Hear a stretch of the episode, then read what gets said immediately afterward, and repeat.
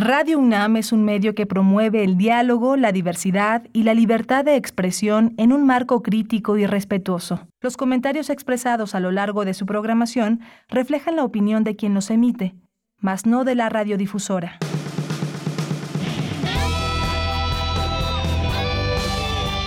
Prisma RU.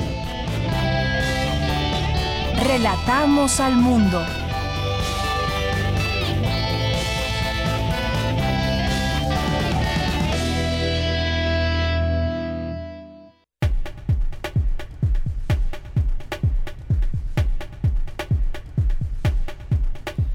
Muy buenas tardes, muchas gracias por acompañarnos ya aquí en Prisma RU. Le damos la más cordial bienvenida para que se quede con nosotros y nos haga compañía con su escucha atenta, con comentarios que siempre nos gusta recibir de parte de ustedes, sus dudas, sus preguntas, eh, sus fotografías, videos y más aquí en nuestras redes sociales, arroba Prisma RU en Twitter y Prisma RU en Facebook.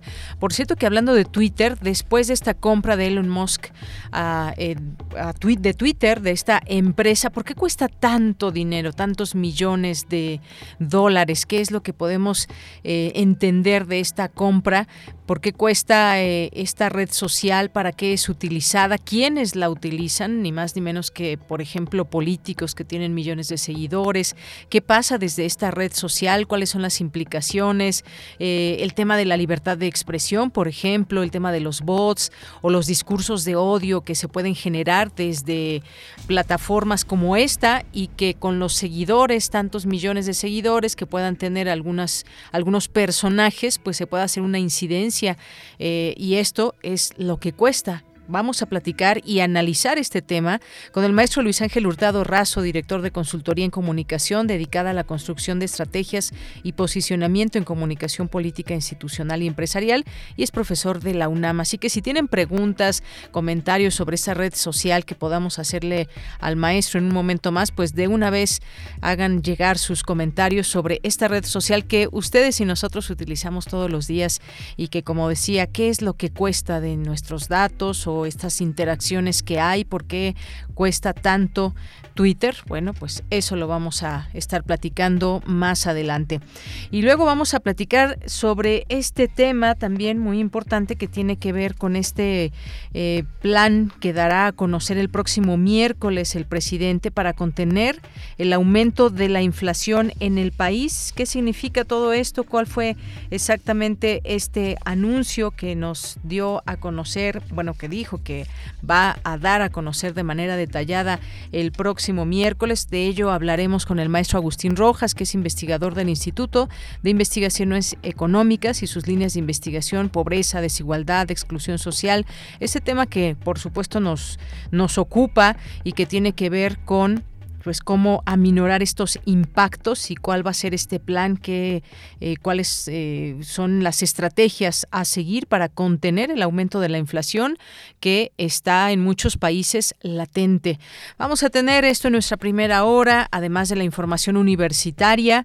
Tendremos también, por supuesto, ya en nuestra segunda hora, nuestra sección de los jueves, hablemos de género, que en esta ocasión la violencia, tocaremos el tema de la violencia infantil, la violencia sexual infantil, que es un tema bastante escabroso, un tema del que se debe de hablar, por supuesto, y no esconderse y tampoco generar estas cifras negras. Lo que tenemos que hacer, pese a que muchas veces no son las mejores atenciones, denunciar. Y también vamos a tener hoy eh, una entrevista con Miguel Lisbona Guillén. Él nos va a hablar de un libro que se hizo desde el CIALC, Fútbol en Cuba, entre el balón y la pelota en la comunidad global. Así que no se pierdan este esta conversación, porque además del fútbol, por supuesto, muchos dirán, el béisbol es lo que, lo que ha hecho también famosa a, Cuba, un deporte que se juega muchísimo, pero ¿qué hay del fútbol? Esto lo platicaremos con él en nuestra segunda hora. Hoy es jueves de cine, jueves de cine, eh, Adrián Mora nos acompañará en este espacio y nos hará sus recomendaciones. Tendremos también la información de cultura con Tamara Quirós y la información nacional e internacional también, así que no se lo pierda. Y le acompañamos en este día en la producción Marco Lubián y Rodrigo Aguilar, en la asistencia de Licea, en los controles técnicos Arturo González, Michelle González también está por aquí en las redes sociales y aquí en el micrófono le saluda como siempre, como todos los días de lunes a viernes de 1 a 3 de la tarde de Yanira Morán. Bien, pues desde aquí relatamos al mundo. Relatamos al mundo. Relatamos al mundo.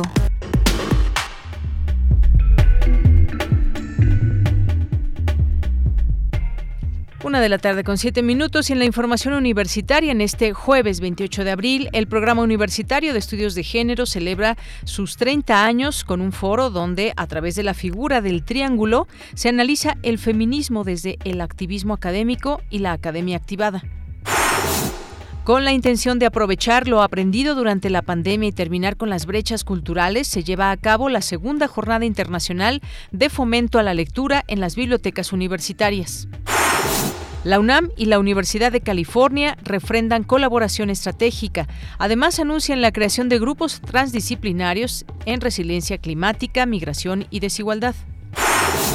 Y en los temas nacionales, el presidente Andrés Manuel López Obrador enviará al Congreso de la Unión su propuesta de reforma electoral. Plantea crear el Instituto Nacional de Elecciones y Consultas, eliminar plurinominales y promover el voto electrónico. Escuchemos al secretario de Gobernación, Adán Augusto López iniciativa de reforma democrática más que una reforma electoral. Esta iniciativa de reforma que hoy se presenta a la Cámara de Diputados responde al añejo reclamo de los ciudadanos del pueblo de México. Se concretiza finalmente la propuesta de, entre otras cosas, que haya reducción en el número de plurinominales, diputados plurinominales, que desaparezcan los, diputados, los senadores de lista o, o plurinominales, que los organismos electorales sean los integrantes de los organismos electorales, no nada más se reduzca su número, sino que sean electos de manera directa por los ciudadanos mediante un proceso en el cual los tres poderes del Estado van a proponer a ciudadanos para que sean los integrantes de ese organismo electoral, se reduce el financiamiento a los partidos políticos, se reduce el costo de las elecciones, se garantiza con la posibilidad del voto electrónico y eh, finalmente pues se reduce también el financiamiento a los partidos políticos, Bien, pues ahí las palabras del secretario de Gobernación y este, esta, eh, pues esta iniciativa, esta propuesta de reforma que se hace, que ya iremos aquí platicando en estos espacios. En otra información, Ricardo Mejía, subsecretario de la Secretaría de Seguridad y Protección Ciudadana, informó que una célula de los Arellano Félix asesinó a los periodistas Lourdes Maldonado y Margarito Martínez en Baja California. La militarización ha agravado el problema de la desaparición forzada de niñas, niños y adolescentes, advierte la Red por los Derechos de la Infancia en México. Y en la información internacional, el secretario general de la ONU, Antonio Guterres, llegó este jueves a Ucrania para reunirse con el presidente Volodymyr Zelensky. Aseguró que la guerra es malvada, absurda e inaceptable. Hoy en la UNAM, ¿Qué hacer y a dónde ir? Hoy es jueves de Gaceta UNAM y en su portada nos presenta el tema La potencia del reencuentro, donde podrás conocer todo acerca del regreso de la danza de manera presencial en la UNAM en el Día Internacional de la Danza, que contará con la participación de más de 122 compañías y solistas, así como más de mil artistas que se presentarán en nueve escenarios. Disfruta del ballet clásico, la danza contemporánea, urbana, flamenca, árabe y polinesa, así como bailes de salón, folclore mexicano y performance. La cita es el próximo sábado 30 de abril en los diversos teatros, foros y espacios del Centro Cultural Universitario. Consulta los detalles del Día Internacional de la Danza que se encuentran disponibles en la Gaceta de la UNAM en www.gaceta.unam.mx. Recuerda que hoy tienes una cita con la serie Al compás de la letra. Hoy, el término enaltecer guiará la ruta de la palabra y el invitado será Benjamín Anaya González, cronista, promotor cultural y guitarrista de fusión contemporánea, coordinador de comunicación del Colegio de San Ildefonso. Acompaña a María Ángeles Comezaña y sintoniza hoy, en punto de las 18 horas, las frecuencias de Radio UNAM. 96.1 de FM y 860 de AM. Recuerda que también puedes sintonizarnos a través de nuestro sitio oficial www.radio.unam.mx.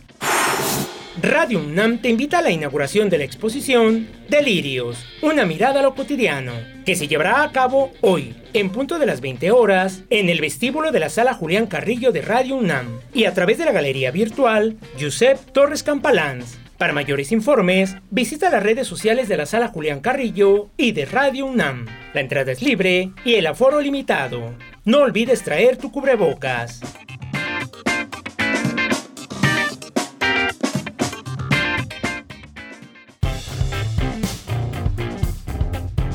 Campus RU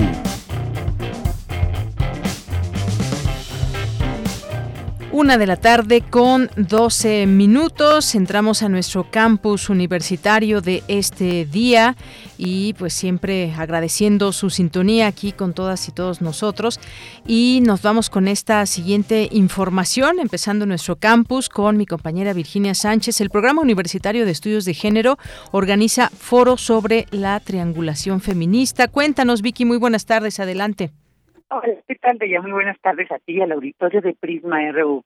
El triángulo es una figura geométrica determinada en un plano por los segmentos de recta que unen tres puntos. Y una recta es una longitud sin anchura que determina la distancia mínima entre dos puntos.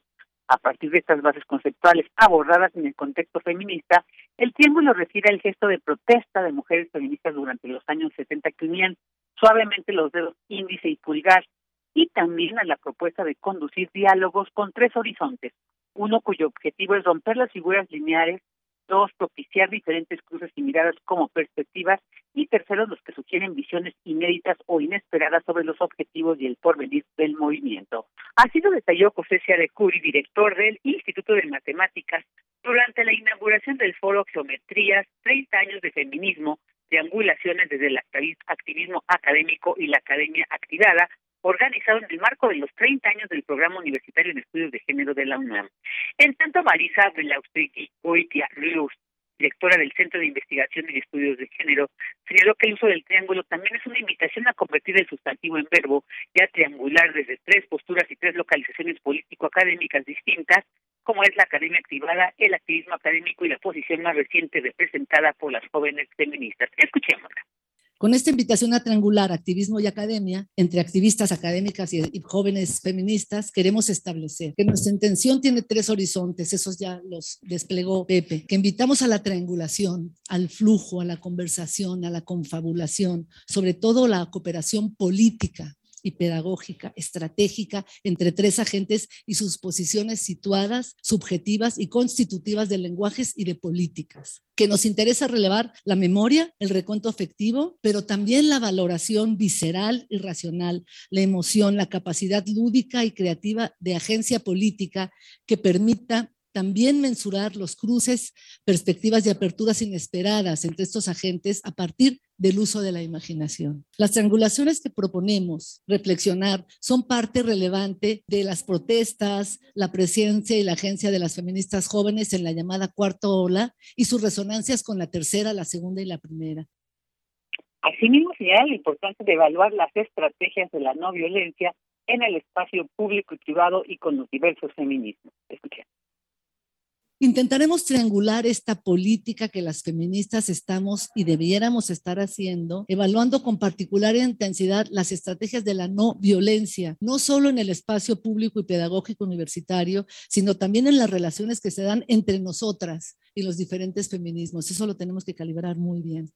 Con estas conversaciones triangulares apostamos a una agenda feminista que como coro griego, y sí estoy usando una metáfora eurocéntrica, reivindica la igualdad, a la vez que pretende evitar la tragedia al apostar justamente por su opuesto, la conversación, la convivencia y la cooperación entre grupos y voces diferentes en la universidad, en el país y dentro de los propios feminismos.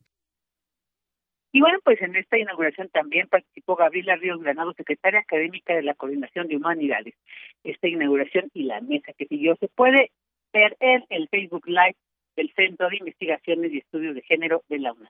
Bella, esta es la información. Vicky, muchas gracias y muy buenas tardes. Buenas tardes. Ahí este 30 aniversario, este trigésimo aniversario. Nos vamos ahora con Dulce García. Se lleva a cabo la segunda jornada internacional de fomento a la lectura en las bibliotecas universitarias. Adelante, Dulce.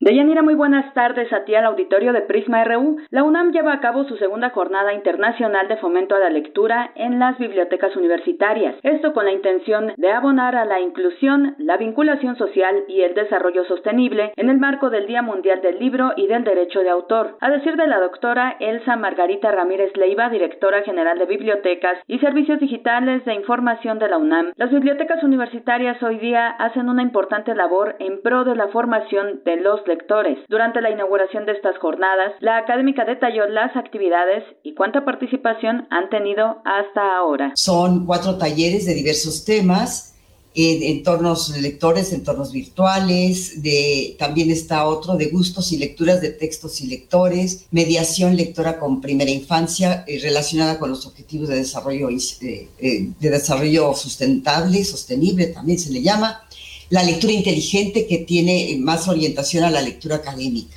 Y que nos imparten pues eh, muy destacados talleristas, eh, tanto de la UNAM, del IBI, y también, bueno, de, del Centro Cultural de, la Universidad de aquí de Morelia. De Morelia. Deyanira, la doctora Elsa Margarita Ramírez Leiva dijo que el objetivo de esta segunda jornada es compartir las experiencias, las buenas prácticas, los estudios y los resultados de acciones emprendidas durante la pandemia. Que como sabemos nos colocó ante nuevos retos y nos impulsó a propiciar la actualización de métodos, estrategias relativas al fomento de la lectura como una contribución a la formación de lectores que eh, ofrecen las bibliotecas universitarias a sus comunidades, pero también a diferentes sectores de la sociedad. En el programa de jornada se han incluido precisamente estas acciones y experiencias eh, eh, de todas estas bibliotecas que conforman hoy y otras instituciones y organismos que conforman el programa. y también queremos destacar que con ello conoceremos cómo han contribuido, cómo han logrado superar estas estos desafíos. De Yanira Auditorio de Prisma RU, la intención de estas jornadas es también reducir las brechas educativas, económicas y culturales que han dado lugar a desigualdades en el derecho al acceso a la información y que tienen repercusiones en los ámbitos laborales, sociales, familiares y culturales. Las actividades continúan y pueden consultarse en las redes sociales de la Dirección General de Bibliotecas y Servicios Digitales de Información de la UNAM. Este es el reporte. Muy buenas tardes. Gracias, Dulce. Muy buenas tardes. Vamos ahora con Cindy Pérez Ramírez. En los tres años de gobierno de Andrés Manuel López Obrador, la cifra de menores desaparecidos se ha incrementado hasta alcanzar los 19.445 casos. Cuéntanos, Cindy. Muy buenas tardes. Dayanira, muy buenas tardes a ti y a todo el auditorio de Prisma RU. En México, cada día de 2021 se reportó la desaparición de 14 niños y adolescentes, es decir, cerca de 5.110 casos durante ese año denunció la Red por los Derechos de la Infancia en México Redín. Al realizar un análisis de los resultados del Registro Nacional de Personas Desaparecidas y No Localizadas, revelaron que cuatro de cada diez casos de menores desaparecidos ocurren en tres entidades, Estado de México, Jalisco y Tamaulipas. Dos de cada tres personas desaparecidas menores de 18 años son mujeres. Escuchemos a la directora ejecutiva de la Redín, Tania Ramírez Hernández. Ubicábamos para el caso específico de el Estado de México, observamos que suceden una de cada cinco desapariciones de niñas eh, y adolescentes y mujeres, ¿no? Entonces, desaparece una niña, un adolescente, una mujer, pueden suceder en términos muy generales dos cosas. Bueno, sabemos que cuando hay desapariciones de, niñas, niños incluso de menores edades de 0 a 6 años, incluso 6 a 12, puede haber eh, otras dinámicas eh, familiares, que el grueso lo que está sucediendo es que hay un asunto de explotación, es decir, conocido también legalmente como trata y dentro de la trata las prácticas relacionadas con reclutamiento infantil y adolescente, y en otro sentido eh, podría terminar en un feminicidio. La activista señaló que debe haber una respuesta consistente por parte del Estado mexicano a la problemática, así además también resaltó la urgencia de que las autoridades establezcan mecanismos ágiles, interoperables, eficaces y transparentes para ingresar en el Registro Nacional de Personas Desaparecidas. 36 sentencias en un país que en, dentro de nada y es terrible y no sé qué vamos a hacer en este país el día que lleguemos a las 100 mil personas desaparecidas, pero que de ese número sean 36 sentencias y de esas 36 sentencias, si volteamos a ver cuántas son de eh, casos de niñas, niños adolescentes, cero redondo, ¿no? Entonces, por supuesto que la impunidad también envía una señal tan poderosa como el desdén que se puede hacer de un informe como este y quizá peor, porque lo que está haciendo es sentar las bases de la permisividad de la comisión una y otra vez de este delito. ¿Por qué? Porque si no se castiga, si no se investiga y si no se castiga, lo que se está diciendo es, en México la gente desaparece porque se puede. No se está investigando y una vez se investiga, ha habido sanciones exculpatorias en donde se ha perdonado a personas pese a toda la evidencia de que habían participado Deyanira, de acuerdo con la Redim, a partir del sexenio de Felipe Calderón hubo un incremento muy grave de 159 casos de niñas, niños y adolescentes desaparecidos, 2.113 entre 2007 y 2012. Durante el sexenio de Enrique Peña Nieto alcanza su pico con 6.103 desapariciones de 2013 y a 2018 y desde, desde que comenzó Andrés Manuel López Obrador hubo 19.445, de las cuales 5.102 personas de 0 a 17 años continúan desaparecidas. Este es el reporte. Cindy, muchas gracias y muy buenas tardes. Muy buenas tardes. Continuamos.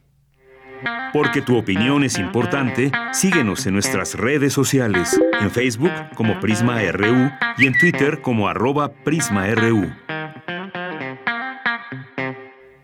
Bien, continuamos en esta charla que tendremos a continuación. El presidente Andrés Manuel López Obrador dijo que como parte de su plan antiinflacionario, su gobierno busca impulsar, con el apoyo de la industria privada, un precio de garantía en 24 productos básicos, por lo que rechazó que se vaya a imponer un control en el costo de los productos de la canasta básica. Así que, pues veremos qué anuncia ya a detalle el próximo miércoles 4 de mayo este plan completo para hacerle frente al problema de la carestía, la inflación eh, provocada también por esta pandemia de COVID-19 y la guerra en Ucrania. Hemos invitado hoy al maestro Agustín Rojas, que es investigador del Instituto de Investigaciones Económicas. Sus líneas de investigación son pobreza, desigualdad y exclusión social, economía de la alimentación y desarrollo regional. Maestro, bienvenido a este espacio de Prisma RU de Radio UNAM. Bienvenido, buenas tardes. ¿Qué tal? Buenas tardes, Qué gusto. Qué gusto escucharle. Pues bueno, me gustaría que de entrada nos diga qué le parece. Todavía no tenemos los detalles, pero se han lanzado algunas premisas en torno a este plan que será eh, lanzado o detallado el próximo eh, miércoles 4 de mayo, que entre otras cosas, pues se busca impulsar, eh, bueno, este plan antiinflacionario que busca con el apoyo de la industria privada, pues lanzar un precio de garantía de 24 productos básicos. Esto, platíquenos que en el escenario que tenemos con la inflación, el tema económico, eh, cómo puede ir apoyando a la economía en México. Mira, es, una medida que me parece que al final está eh, marcada. En una situación de crisis estructural que hemos venido acarreando y que al final, pues vamos a decirlo así, pues es una salida eh, que se pueda entender como un palitativo, ¿no? De la situación del incremento de precios de los alimentos. Y bueno, esta situación pues tiene que ver sobre todo con las recientes alzas que hemos tenido, sobre todo en bienes estratégicos que han sido considerables, algunos productos más del 20-30%, ¿no? Que son, digamos, eh, parte, que han sido parte importante en el consumo alimentario de los mexicanos, principalmente hablo del maíz, del trigo, y eh, bueno hoy en día vemos que tienen los disparados no de manera muy este muy importante. Bien eh, bueno eh, como mencionaba es una medida que eh, tiene como una eh, vamos como un objetivo en corto plazo que es básicamente establecer como un tope en los precios de los bienes estratégicos. Sin embargo vemos que es una medida que realmente en lo que pues, hemos venido analizando no va a tener impacto en el sentido en que gran parte de esos productos, al estar eslabonados tanto atrás como adelante con otras eh, áreas o ramas productivas, difícilmente van a poder mantener un precio, ¿no? Y en este caso, pues, eh, tiene que ver sobre todo con la producción agroalimentaria y sobre todo también la estructura del patrón alimentario, donde los mexicanos hoy en día comemos más alimentos que tienen cierto grado de procesamiento y por tanto este proceso de la industria agroalimentaria está vinculada, ¿no? Sobre todo con otras áreas, principalmente que tienen que ver con energéticos y también con otras ramas eh, que están, en este caso, este, vinculadas. Sobre todo, por ejemplo, pues tiene que ver con el agua, ¿no? Por ejemplo, también tendremos que, entender este, este factor. Y eh, bueno, en el caso de lo que se ha venido manejando es que se busca sobre todo tener autosuficiencia alimentaria, ¿no? Que es un poco lo que me estaba el presidente. Pero bueno, esto es algo que se planteó desde hace tres años, casi poco más, ¿no? Cuando ingresó, eh, básicamente empezó el, el sexenio de, de la cuarta transformación y vemos que los resultados han sido bastante limitados, ¿no? sobre todo con los precios de garantía que se han establecido. Pues vemos difícil también en un horizonte de corto plazo que los precios, inclusive de los alimentos básicos, sin transformar, pues realmente puedan tener un control, ¿no? Por lo menos un tope. Esta medida, sobre todo también, repito, viene a ser un poco, digamos, eh, eh, pues mediatista, eh, y sobre todo como una situación que tiene más un enfoque social que económico, ¿no? En este caso, sobre todo para las personas que están en los ingresos o tratos de ingresos más bajos en el país.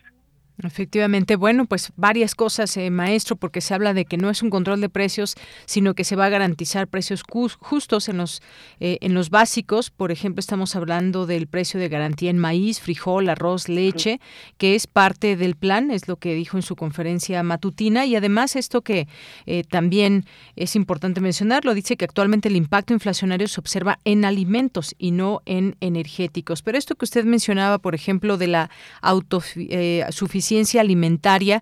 ¿qué, ¿A qué nos referimos cuando se habla de este término? ¿Por qué hay relación con los energéticos y los alimentos? Cuéntenos un poco de, de esto que se va engarzando y que debemos de comprender para este plan. Claro, eh, eh, pues mira, la autosuficiencia alimentaria es un concepto que al final lo que quiere decir es que un país debe tener, digamos, un nivel de producción que permita satisfacer la demanda, ¿no? El consumo de la población. Con esto, eh, en términos del consumo, significa que la producción tiene que ser mayor o totalmente, ver la redundancia, producida dentro justamente de un territorio, no de un país. De esta manera estamos hablando de que no tendríamos vulnerabilidad, digamos, por ejemplo, con las importaciones de alimentos, ¿no? Porque vemos, como pasó en la crisis del 2008, hace unos años, la crisis alimentaria, que muchas naciones, al ver brotes de inseguridad alimentaria, es decir, que su producción no les alcanzaba para poder alimentar a su población, cerraron básicamente las exportaciones a países dependientes, ¿no? Entonces la autosuficiencia busca al final poder tener esta reserva o stock que permite alimentar a la población nacional. El problema es que mencionaba no desde hace 40 años cuando realmente reventamos el modelo de desarrollo económico y adoptamos este de apertura comercial, digamos que el presidente llama neoliberal, pues el país dejó de producir los alimentos que la población consumía, sobre todo los granos básicos, bajo el argot de que como salía más barato comprarlos que producirlos, en ese sentido pues se por una política de ventajas comparativas. Bueno, el saldo es que al final no tenemos los alimentos que requerimos para alimentar a nuestra población y además de eso, que dependemos básicamente de esa importación, estamos sujetos justamente a esta oscilación de precios, que tiene que ver principalmente con el hecho de que nosotros no podemos fijar, ¿no? por ejemplo, un precio mínimo que en este caso pudiera ser, digamos, compensatorio como esa política que busca el presidente hoy en día y de esa manera poder revertir estos ciclos de altos precios que pueden venir de un, digamos, ámbito internacional, por ejemplo, como especulación, o que pueden derivar de factores naturales como pudieran ser el caso de sequías, inundaciones o otro tipo de factor, ¿no? Entonces, el problema es, digo, estructuralmente tenemos que perdimos esta capacidad o esta autosuficiencia y hoy en día también, no solamente en los granos básicos, repetía, ¿no? Y la leche, que digamos, productos estratégicos que estaban dentro del patrón alimentario en México hace tiempo, sino que también mencionaba, ¿no? Esto que el presidente trata de enlazar, ¿no? Con los comerciantes, los de autoservicio, departamentales, y es que básicamente donde se producen y se están comercializando estos productos que tienen que ver ya con un proceso de agroalimentario. Estoy hablando simplemente, por ejemplo, de las cuestiones de embutidos, enlatados, alimentos ultraprocesados, ¿no? Que en este caso, pues ya tienen un proceso, digamos, de transformación y donde al final los cánones de rentabilidad no tienen que ver con cuestiones inclusive políticas, sino sobre todo de competencia en el mercado y rentabilidad, ¿no? Minimización de costos. Y por tanto, estos productos al final también dependen, decía, de otros engranajes o de otros abonamientos de otras industrias. Entonces, aunque se quisiera poner, digamos, de buena voluntad por el ámbito empresarial un tope, realmente las condiciones de mercado pueden volver que incluso esta buena voluntad pues, se revierta o que simplemente no se haga. ¿no? Ahora, pues también hay que decir, gran parte, de, en este caso, de la población nos hemos vuelto dependientes de ese tipo de ofertas, sobre todo gente que vivimos en las ciudades, que requerimos eh, cierta alimentación un poco más procesada porque pues no tenemos digamos, tiempo para cocinar, este menos aún abastecernos de los víveres. Entonces, esto pues genera además de que tienen un valor agregado y por tanto un costo mayor, pues también mayor vulnerabilidad, ¿no? Porque no solamente serán factores inclusive de auto, en este caso suficiencia con estos alimentos en términos de los cultivos, sino también de estos otros insumos que mencionaba que están vinculados con la cadena agroalimentaria. ¿no? Bien, maestro.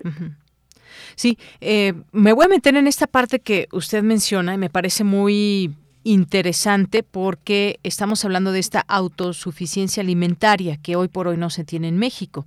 En algún momento eh, quizás se tuvo y fue cambiando, los tiempos van cambiando y demás. Esta parte, y me detengo ahí, donde el presidente llama el neoliberalismo y que hemos visto que poco a poco, porque no fue de un sexenio a otro o de un año a otro, pues hemos, por ejemplo, cada vez importado más maíz, por ahí surgió este eh, movimiento de sin maíz no hay país, el tema del frijol y el arroz, por ejemplo, a veces cuesta trabajo encontrar un, un eh, embolsado que sea de nuestro país, le ponen nombres como si fueran de México, pero realmente estamos importando también y hay esa oferta en el mercado. Entonces, desde ahí hay un problema. Si vamos, por ejemplo, en el tema del agua, imagínese usted, y bueno, lo, lo comento de esta manera, ahora pues eh, mucha gente compra agua embotellada, agua que viene eh, o que se explota aquí en México, pero que las ganancias están para empresas como extranjeras. Está ahí Nestlé, nos vende agua, por ejemplo, además de otros tantos productos, está Bonafont y ahora, bueno, pues mañana hablaremos de este tema,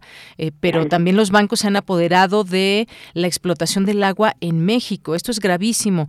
En este sentido, el presidente habló en esta mañanera, en esa mañanera de la conferencia de de prensa, dijo que la estrategia incluye impulso a actividades productivas, principalmente de la agricultura, a fin de reforzar la autosuficiencia.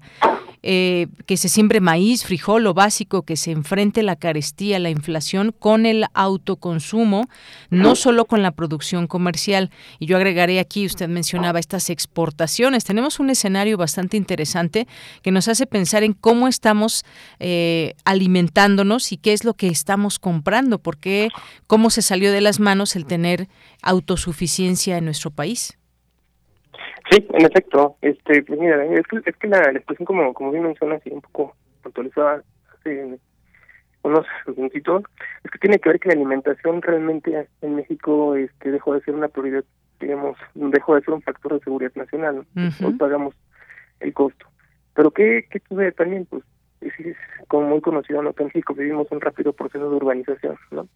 Más del 70% de la población en México está concentrada en ciudades de distintos tamaños por tanto tenemos un tipo de alimentación distinto. ¿no? Si tomamos que el Estado eh, digamos, dejó de, de lado la política alimentaria, es decir, el Estado dejó de producir y ser agente activo, por lo menos en el campo, y si sumamos que la alimentación en México actualmente está controlada por grandes corporativos agroalimentarios, lo que vemos es que el Estado tiene poco margen de maniobra. ¿no? Por un lado, porque lo que pudo haber controlado, que era la producción agrícola, la abandonó, y porque también la alimentación en cierta forma del mayor consumo, frecuencia de consumo en México ya está, sobre todo en manos de 10 agroalimentarias que tienen sus empresas, digamos de todo giro, como tú dices, que van desde el agua, de los chiles, desde quien produce pan de caja, en fin, ¿no? Entonces, este, este, digamos, eh, proyecto pues tiene que ver más con un plan de negociación que sea de buena voluntad, porque los efectos que puede tener, en este caso, eh, eh, el tratar de poner un tope básicamente un precio pues atentaría básicamente contra lo que aparentemente estamos eh, pues en el marco en el que estamos insertos no que es el libre mercado entonces por un lado está esto y la otra eh, sobre todo que pues, no habrá forma de poder pedir decimos intervenir en los precios del mercado. Aquí el el punto me parece central pues es que quizás el, los precios pudieran estar siendo quizás minimizados a partir de otros factores donde el Estado sí podría, ¿no? tendría que subsidiar el precio del maíz, subsidiar, por ejemplo, el agua, los energéticos, a estas empresas para que, en este sentido, bajo ciertas condiciones, digo, de que puedan operar tanto en el contexto interno como nacional, pues pudieran poder sostener los precios que están ahorita, ¿no? O bajarlos quizás. Por eso, repito, es una política pues de corto plazo y que no resuelve un problema estructural que hemos venido acarreando, ¿no? Que es empezar simplemente por producir, como es este, ¿no? De la organización Sin Maíz en el país, pues sí, somos gente de maíz, de tortilla, sobre todo vemos que la tortilla al final es uno de los bienes que más ha resentido nuestra alza de precios y que tiene que ver con sus factores, que no tenemos autosuficiencia y la otra, pues que también habrá que preguntarnos, ¿no? Si realmente tenemos en principio las capacidades ahora productivas, ya no si siquiera de la tierra, ¿no? Sino simplemente, por ejemplo, de campesinos que tantos han migrado desde básicamente hace 30 años, ¿no? de campos abandonados. Entonces, estos factores aunados al rezago tecnológico y las condiciones de competencia internacional contra grandes estructuras, en este caso de maíz desde Estados Unidos, ¿no? Principalmente que es el del mundo, pues complejizan aún más, ¿no? Eh, ese tipo de escenarios y que por tanto, pues en este sentido el Estado lo único que está haciendo es negociar un precio donde, digo, no va a tener injerencia más allá de las condiciones de manera indirecta que puede establecer para la producción agroalimentaria en el país actualmente. Pues sí. Bueno, pues datos muy interesantes que arroja todo esto y también de reflexión, porque es evidente que ahora consumimos y eh, muchas de estas exportaciones han aumentado, estas importaciones, perdón, han aumentado en, en, el consumo básico de los mexicanos, alimentos y además se ha diversificado también la oferta de alimentos que tenemos, porque ahora pues hay, hay frijoles embolsados, hay pues una serie de alimentos que ya pasan por procesos y que ya tienen que ver directamente con empresas más allá de una producción local. Daba un ejemplo, el presidente dice, entre las iniciativas se encuentra, por ejemplo, la ampliación de la entrega de fertilizantes. A través de este, el año pasado se registró una buena producción de maíz en Guerrero, tanto para autoconsumo por, como para mercado, es lo que, lo que dijo. Estos ejemplos quizás puedan servir, pero no solamente en una zona pequeña de Guerrero, sino que se exponencie a todo el país. Sería repensar como en un eh, en un plan, pero que no solamente sea eh, antiinflacionario, sino que también, mm, eh, y bueno, más allá de la inflación, que nos dé a esta autosuficiencia alimentaria, pero lograrla después de todo esto que ya tenemos y cómo ha cambiado, pues será muy difícil, pero no estaría mal plantear, comenzárselo a plantear, ¿no, maestro? Sí, así es. Mira, mira, la situación es que al final también esta esta parte va a requerir y demanda recursos, ¿no? Entonces simplemente, por ejemplo, eh, tenemos que que decía, ¿no? Eh, plantear la política alimentaria como una condición de seguridad nacional. No ahorita hemos experimentado y esperamos que no, uh por ejemplo, de hambrunas, ¿no? O brotes de inseguridad alimentaria severa. Ha ganado terreno la inseguridad alimentaria severa, sí, pero todavía están, digamos, en una proporción que se puede o se ha podido revertir o controlar con condiciones de mercado a través de las transferencias, ¿no? Pero que eso es más bien por la vía del acceso. En términos de la producción está el centro de este gran cuestionamiento del reto, porque no solamente es tener dinero para comprarlos, sino el problema es producirlos, ¿no? Y la otra más bien nada más y de manera muy, muy rápida, este lo comento, es el hecho de que la política alimentaria de autosuficiencia no es un proyecto que se pueda gestar ni siquiera en una década, ¿no? Es un proyecto que toma más por lo menos 20 años, un horizonte que tenemos que plantearlo no de corto ni mediano plazo, sino de largo plazo. Y por tanto, eso va a exigir que el Estado tenga que estar todavía, pues, vamos a no derrochando, ¿no? sino generando recursos de otros lados para poder compensar este gasto que tenemos por importaciones y ciclos de precios a través de la política social, porque hay que decirlo, la política alimentaria se ha compensado desde hace 40 años a través de la política social y principalmente la pobreza alimentaria. Entonces, ese es un escenario que, que se debe plantear y no solamente como una medida cualitativa, ¿no? Eh, tiene que ser una política digo, central y sobre todo que es prioritario, sobre todo porque la necesidad básica que nadie puede eludir es comer, ¿no? Entonces ahí el énfasis que se le tiene que hacer un poco. Efectivamente. Bueno, pues ya conoceremos el próximo miércoles el detalle de este plan. Solamente se lanzaron algunas, algunas propuestas que ya conoceremos eh, con mucho más detalle el próximo miércoles y eventualmente seguirlo comentando para ver eso en lo inmediato cómo ayuda, que estamos hablando de un tema de inflación y posteriormente quizás puedan también darse momentos y pláticas en torno a cómo México puede lograr esta autosuficiencia alimentaria. Por lo pronto, maestro, muchas gracias por estar aquí en Prisma RU de Radio UNAM. Gracias, un momento, un gusto, que estén muy bien. Gracias igualmente usted, maestro Agustín Rojas, investigador del Instituto de Investigaciones Económicas, sus líneas de investigación, pobreza, desigualdad y exclusión social, economía de la alimentación y desarrollo regional. Es que hemos cambiado también nuestros hábitos alimenticios a lo largo de, los años. Ahora se consumen menos, pues esos alimentos que quizás nuestros eh, papás, nuestros abuelos consumían desde pues el, hacer los frijoles en casa, no comprarlos, eh, pues otros alimentos que quizás incluso las nuevas generaciones o por, por lo menos eh, los, las citadinas no conocen tanto como pues desde los quintoniles, los quelites, el huitlacoche y demás que pues son alimentos que, que, que, nutren y que son parte o que fueron muy importantes en la alimentación mexicana, que siguen siendo, pero no en todas las zonas, no está generalizado todo este, todo este tipo de consumo. Una con 41 minutos, continuamos. Prisma RU. Relatamos al mundo.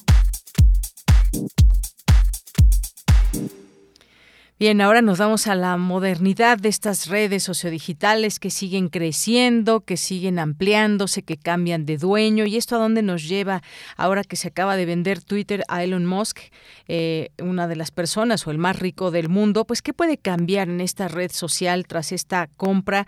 ¿Qué dudas genera? ¿Va a haber moderación de contenidos? Eh, ¿Se habla de algoritmos? ¿Se terminarán los bots? En fin, una serie de preguntas que los y las usuarias de Twitter no preguntamos. Y para, ello, para esto hemos invitado a nuestro experto, el maestro Luis Ángel Hurtado Razo, que es director de la consultoría de consultoría en comunicación dedicada a la construcción de estrategias y posicionamiento en comunicación política, institucional y empresarial y profesor de nuestra universidad en la Facultad de Ciencias Políticas y Sociales. Maestro, ¿cómo estás? Bienvenido. Buenas tardes. ¿Qué tal, estimado Deyanira? Muy buenas tardes. Un gusto, como siempre, estar contigo, José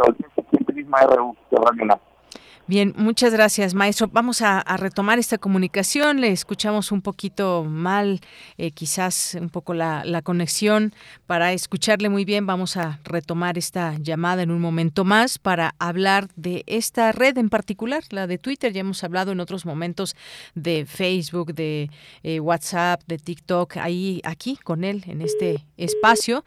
Y sin embargo, pues ahora esta red que cambia de dueño, vamos a ver qué se espera. Se habla de cambios y una serie de especulaciones que se dan eh, luego de que fue comprada esta red por el hombre, mm, según Forbes, el hombre más rico del mundo, fundador de la empresa de tecnología aeroespacial SpaceX y del fabricante de, de vehículos eléctricos Tesla, que ha estado abogando por una serie de modificaciones en la plataforma. Espero que ya te escuchemos muy bien, maestro, y nos decías, yo, yo te preguntaba, pues, ¿qué significa esta venta de Twitter y si algo se prevé que pueda cambiar en los próximos días, meses? Claro que sí, estimada Deyanira, un gusto como siempre saludarte a ti y a tu audiencia aquí en Prisma RU de Radio UNAM. Bueno, ¿qué significa este cambio? Bueno, eh, justamente eh, acabamos de presenciar la primera venta oficial eh, de una red sociodigital a un empresario, un empresario que está fuera, digamos, del ámbito de las plataformas digitales. No, no, no estoy diciendo que no se hayan vendido antes algunas eh, redes sociodigitales, ya pasó el caso de Instagram, WhatsApp, algunas otras, pero es muy diferente de que las personas que las desarrollaban, que son desarrolladores en el ámbito de las plataformas y todo esto, se la, se la vendían, digamos, a otro desarrollar, desarrollador también de plataformas. Aquí no es el caso. Aquí lo que acabamos de presenciar justamente es la venta por parte de un desarrollador, que en este caso el, CEO y el desarrollador de la idea, que fue Jack Thompson, eh, vendiera precisamente esta plataforma a otro a una persona que está alejada completamente de las plataformas digitales. Ese es más bien el caso de Elliot Moss, es un empresario que se ha dedicado a dos vertientes principalmente. Una que tiene que ver justamente con las criptomonedas o con todo lo que tiene que ver precisamente con las transacciones digitales, es dueño precisamente de PayPal, y otra que tiene que ver con la inteligencia artificial en diferentes eh, eh, vertientes. Una de las más importantes y que todo el mundo conoce es Tesla, pero no es la única. Recordemos que también tiene inversiones en eh, empresas dedicadas, digamos, al espacio, etcétera, etcétera. Entonces, es una persona que básicamente pues ha hecho su fortuna la revista eh, Times, la revista este, Forbes y algunas otras eh, eh, revistas que se han dedicado o medios especializados en todo lo que tiene que ver con los hombres más ricos del mundo, lo acaba de posicionar justamente a finales del año pasado como el hombre más rico. Pues, justamente encima de Jay Benson, dueño justamente de Amazon. Eh, pues eh, eh, digamos el interés de Elon Musk por adquirir eh, Twitter no es nuevo. Él ya lo había previsto justamente desde uno de los primeros tweets más controvertidos que tiene justamente este empresario y ahora propietario de esta red social, en el cual justamente se percató del poderío que tiene Twitter en la esfera pública digital al posicionar temas no solamente políticos, sino se percató cómo Twitter también puede incidir en temas económicos. El tweet más controvertido y por el cual inclusive recibió una amonestación por parte de la empresa fue justamente cuando hablaba a la, le convocó a la gente para invertir en el Bitcoin, en toda esta criptomoneda. Esto despertó precisamente que hubiera un aumento en la en la bolsa de valores hacia esta criptomoneda y por supuesto hubiera pues este crecimiento digamos en el ámbito económico para esta rama digamos de la economía ahora digital esto pues le, generó justamente que eh, lo amonestara Twitter y esto que derivó que el mismo Elon Musk publicara en sus redes sociales en este caso en Twitter que él consideraba que se le estaba violentando su libertad de expresión su libertad de expresión de decirle a la gente en qué podía invertir su dinero y en este sentido eh, su libertad de expresión en el ámbito de decidir a futuro con lo que quiere hacer la gente. Esto ya era la primera llamada que teníamos. Él no estaba de acuerdo con las políticas de Twitter. Y la llamada más fuerte que vimos fue justamente cuando este año recientemente nos enteramos de que había adquirido precisamente el 10% de las acciones de Twitter, lo cual a todos a todos nos sorprendió pensamos en ese momento que a lo mejor iba a quedar como el socio mayoritario en ese sentido de acciones, pero no, él fue más allá. Hizo una oferta que eh, llegó a los 43 mil millones de dólares para adquirir el 100% de las acciones de Twitter. En ese sentido, el lunes eh, se hizo este anuncio en el cual adquiere esta empresa por 44 mil millones de dólares. Pero ¿qué va más allá de esto, estimada Deyanira?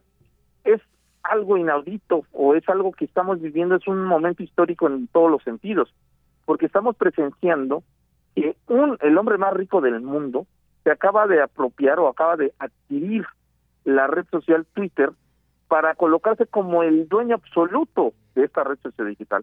Las demás redes sociodigitales que vemos en el mercado, Facebook, Instagram, la que, la que ustedes quieran, no existe una persona que tenga el 100% de las acciones de estas redes sociodigitales. Elliot Moss es la primera persona que se hace dueño absoluto de una red sociodigital. Estamos regresando la dimensión que estoy tratando de llevar a, eh, ahorita a discusión y reflexiones. Estamos llegando a la etapa en la cual los medios de comunicación antes eran propiedad de una sola persona. Y vimos todo eso el caso de Fox News, el caso precisamente de Televisa en su momento, el caso, bueno, puedo hacer ahorita comentarios de algunos eh, grandes, digamos, eh, figuras del ámbito de los medios de comunicación. Eso acaba de ocurrir precisamente el día lunes.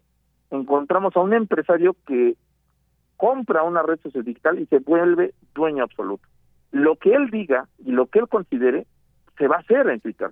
Si él considera que la libertad de expresión no se estaba cumpliendo, él con un solo botón, él puede cambiar absolutamente todo porque ya no hay nadie que se le ponga. Si él considera que no hay transparencia, él con un solo botón puede decir, ahí está abierto el algoritmo para toda la gente.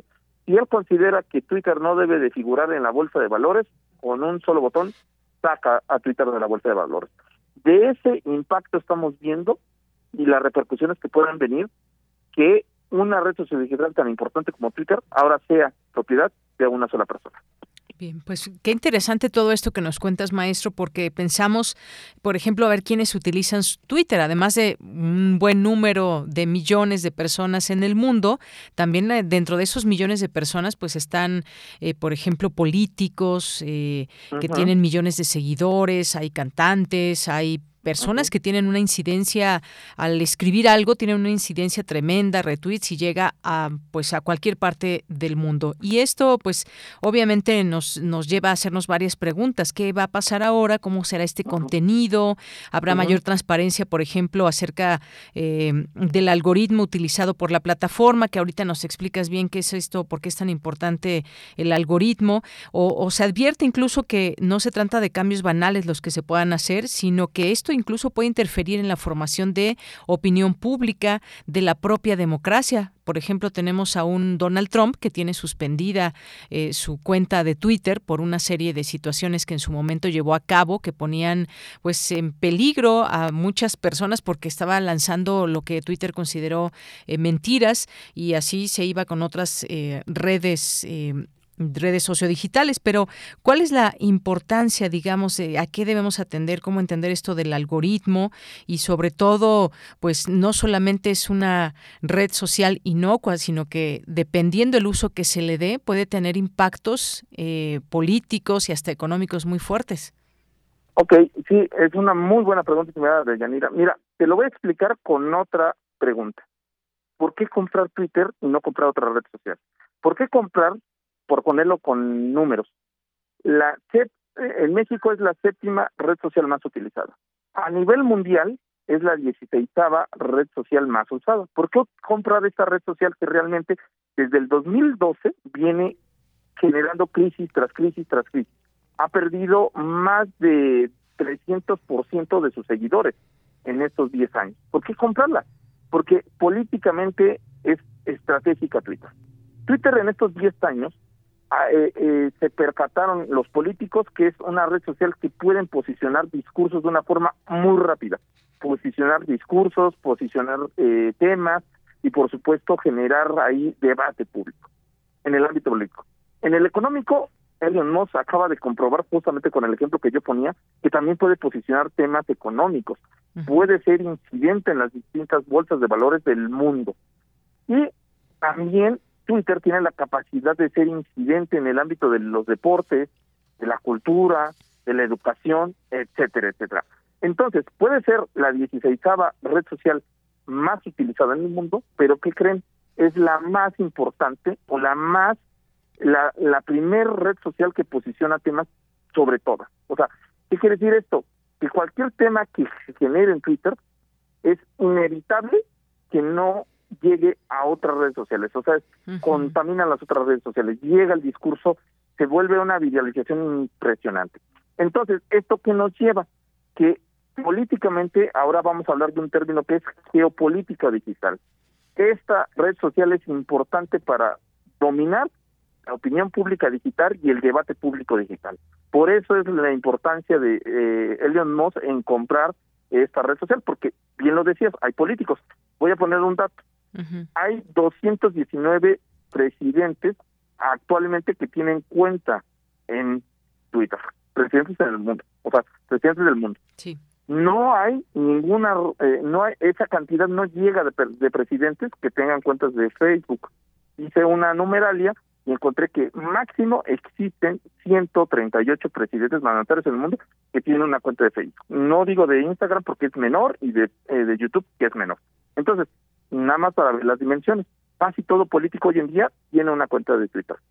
¿Cuántas empresas no tienen cuentas de Twitter? Se ha vuelto, de hecho, la, la vía oficial para eh, generar contenidos para las mismas empresas y aclaraciones y como un medio oficial. ¿Cuántos medios de comunicación no lo tienen? Mm, no se diga actores de influencia como deportistas, miembros del espectáculo, etcétera, etcétera. Entonces, todos estos elementos son estratégicos. Ahora, lo que él viene proponiendo, libertad de expresión, transparencia, que tiene que ver con el algoritmo, que va a sacar a Twitter precisamente de la bolsa de valores, todo esto, se responde de la siguiente forma. Transparencia, déjenme decirles que Twitter es la red sociodigital más, más eh, con mayor libertad eh, de todas las redes sociales que existen y que tenemos ahorita al alcance. Es la que mayor libertad le da al usuario. Una cosa es la libertad y otra es el libertinaje expresivo, que son dos cosas completamente distintas.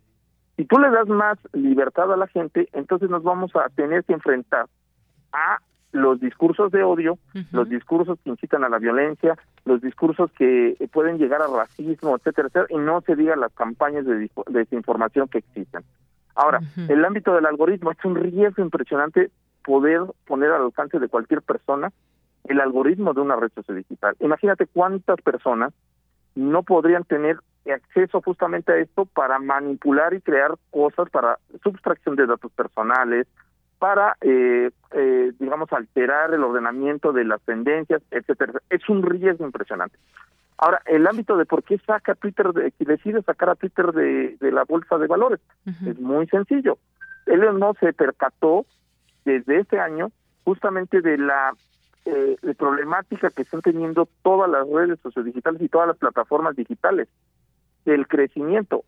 Justamente en este año nos enfrentamos a que Facebook perdió una gran cantidad impresionante de usuarios, lo cual derivó en que perdiera una tercera parte de su riqueza Mark Zuckerberg, o sea, del dinero que tenía. Eso Hace dos semanas nos llevamos la gran sorpresa de que Netflix había entrado en una crisis impresionante también, que se devaluó en una tercera parte. Preveyendo eso justamente de la volatilidad de todo ello, Elliot Musk decide no arriesgar su capital que acaba de invertir, que son 44 mil millones de dólares, y retira Twitter para evitar precisamente que se devalúe. Todo lo contrario, genera toda una campaña estratégica para que las acciones de Twitter que él invirtió empiecen justamente a generar mayor riqueza y mayor interés de inversionistas. ¿Por qué? Pues con toda esta campaña decir va a haber más libertad, va a haber transparencia, va a ser, vamos a poder borrar mensajes. Imagínate qué terrible va a ser esto.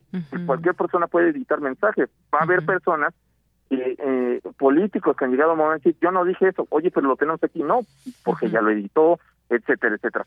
O sea, va a ser un caos total. Y el poderío que ahorita se está generando, no están midiendo precisamente las consecuencias en una red social con tanto impacto. Muy bien, pues bueno, hay muchas expectativas, ya veremos qué sucede, por lo pronto ahí siguen estas tendencias, hashtags y demás que le dan también pues mucha visibilidad a esta red social. Pues maestro Luis Ángel Hurtado Razo, como siempre un gusto platicar contigo y que nos abras un poco esta, este panorama de lo que significó esta venta de Twitter, eh, esta compra que hizo Elon Musk. Muchas gracias. Al contrario, estimada Deyanira, como siempre un gusto estar contigo y por supuesto con la audiencia aquí en Prisma RU de Radio UNAM. Un mm. abrazo fuerte, buena tarde. Gracias, un abrazo para ti también, maestro Luis Ángel Hurtado Razo, director de la consultoría en comunicación dedicada a la construcción de estrategias y posicionamiento en comunicación política, institucional y empresarial y profesor de la Facultad de Ciencias Políticas y Sociales de la UNAM. Nos vamos ahora a la información internacional a través de Radio Francia.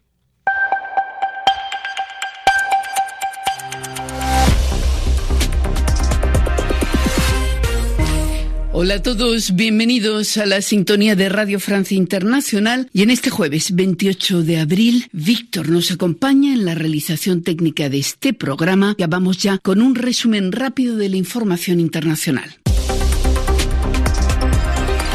Carmele Gallubo. El expresidente de Colombia, Álvaro Uribe, tendrá que ir a juicio por un caso de presunto soborno y manipulación de testigos contra el senador de la oposición, Iván Cepeda. La jueza Carmen Ortiz rechazó el pedido de la Fiscalía de que se archivara el caso y pidió, al contrario, que prosiguiera la investigación. La reacción del senador Cepeda al micrófono de Natalia Olivares. Que esta es una decisión que además de ser sin precedentes, pues es muy saludable porque muestra que eh, pues en una democracia no puede haber nadie por encima de la ley y de la justicia. Una veintena de personas ha muerto desde el pasado domingo en enfrentamientos entre bandas rivales en Puerto Príncipe, la capital de Haití. Motivo de esa violencia, el control de los barrios populares del norte de la ciudad. Las autoridades haitianas no se han expresado sobre esas violencias que han obligado a varios centenares de habitantes a abandonar sus hogares. El secretario general de la ONU, Antonio Guterres, de visita a Ucrania, pide a Rusia que acepte cooperar con la investigación de la Corte Penal Internacional sobre posibles crímenes de guerra cometidos en territorio ucraniano. Poco antes, Guterres había asegurado que la guerra es un absurdo en el siglo XXI y la Fiscalía ucraniana, por su parte, inculpó hoy a 10 soldados rusos por presuntos crímenes cometidos en Bucha, donde la ONU había documentado la ejecución sumaria de al menos 50 civiles. Y Pekín trata de evitar un confinamiento como el que paraliza desde hace un mes Shanghái. Las autoridades de la capital china anuncian hoy el cierre de algunos lugares públicos, zonas de ocio y centros de enseñanza, mientras prosigue una campaña de testeo masivo de los pequineses. Indonesia, primer productor mundial de aceite de palma, suspende a partir de hoy todas sus exportaciones de ese oleaginoso ante el temor de la tensión social en el país. El presidente indonesio dice que ahora el suministro de la población local es la prioridad más alta. Hasta aquí el resumen informativo. Porque tu opinión es importante, síguenos en nuestras redes sociales, en Facebook como Prisma RU y en Twitter como arroba PrismaRU. Una sala tan grande como el tiempo en la que quepan todas las notas. Las clásicas y las inhóspitas. Las de otras latitudes y nuestras coterráneas. Las de largo aliento y las que son un suspiro. Las divinas y las profanas. Es universidad porque caben todas, todas las notas. Orquesta Filarmónica de la UNAM, segunda temporada 2022. En vivo desde la sala Nezahualcóyotl. Domingos a las 12 horas por el 96.1 de FM y el 860 de AM. Radio UNAM, experiencia sonora. Hipócrates 2.0 Mantenerse informado es parte importante de la vida. La información nos da la oportunidad de tomar las mejores decisiones, principalmente para la salud. Soy Mauricio Rodríguez, conductor de Hipócrates 2.0, donde cada semana llevamos para ti los mejores contenidos y especialistas en materia de salud. Escúchanos. Hipócrates 2.0, martes a las 18 horas, por Radio UNAM. Experiencia sonora. Norteños, chilangas, sureños, costeñas, yaquis, mayas, mazaguas, campesinos, rockeros, millennials, centennials, abuelas, tías, primos. Con tanta diversidad es imposible pensar igual.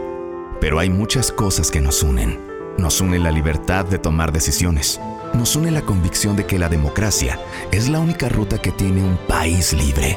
Nos une el INE. Mi INE nos une.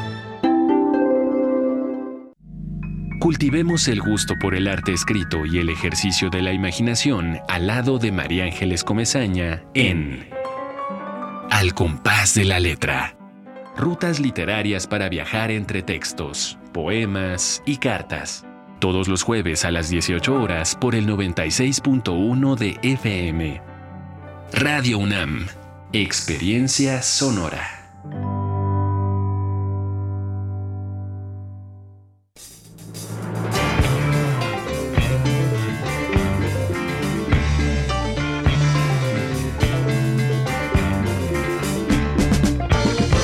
Imaginación al poder.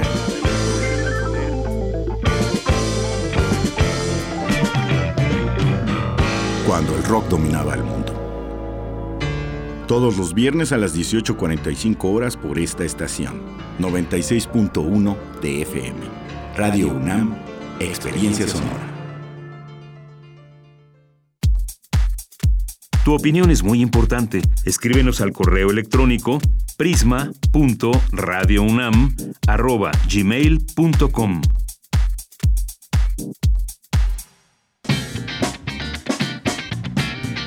Mañana en la UNAM, ¿qué hacer y a dónde ir? El Universum, Museo de las Ciencias, te invita a participar en el curso de divulgación científica Ecología en el Tiempo dirigido a profesores de secundaria y bachillerato, así como comunicadores de la ciencia, a través del cual comprenderán la relación que existe entre los seres vivos y su entorno a lo largo de la historia de la Tierra. Este curso se llevará a cabo de manera híbrida del 14 de mayo al 25 de junio de 2022 en la Sala Juárez del Universum, Museo de las Ciencias. Para mayores informes consulta el sitio oficial www.universum.unam.mx diagonal actividades. Para el regreso al aire de la frecuencia de amplitud modulada de Radio UNAM, te recomendamos el jueves 5 de mayo, en punto de las 10 horas, Momento Económico, programa de análisis sobre temas económicos de coyuntura, en colaboración con el Instituto de Investigaciones Económicas. A las 12 del día vuelve al aire Más Salud, programa de orientación sobre temas de nutrición, higiene, salud y medicina realizado en colaboración con la Facultad de Medicina de la UNAM. Y a las 20 horas regresa Intermedios, serie que ofrece una mirada crítica hacia lo más relevante del manejo mediático.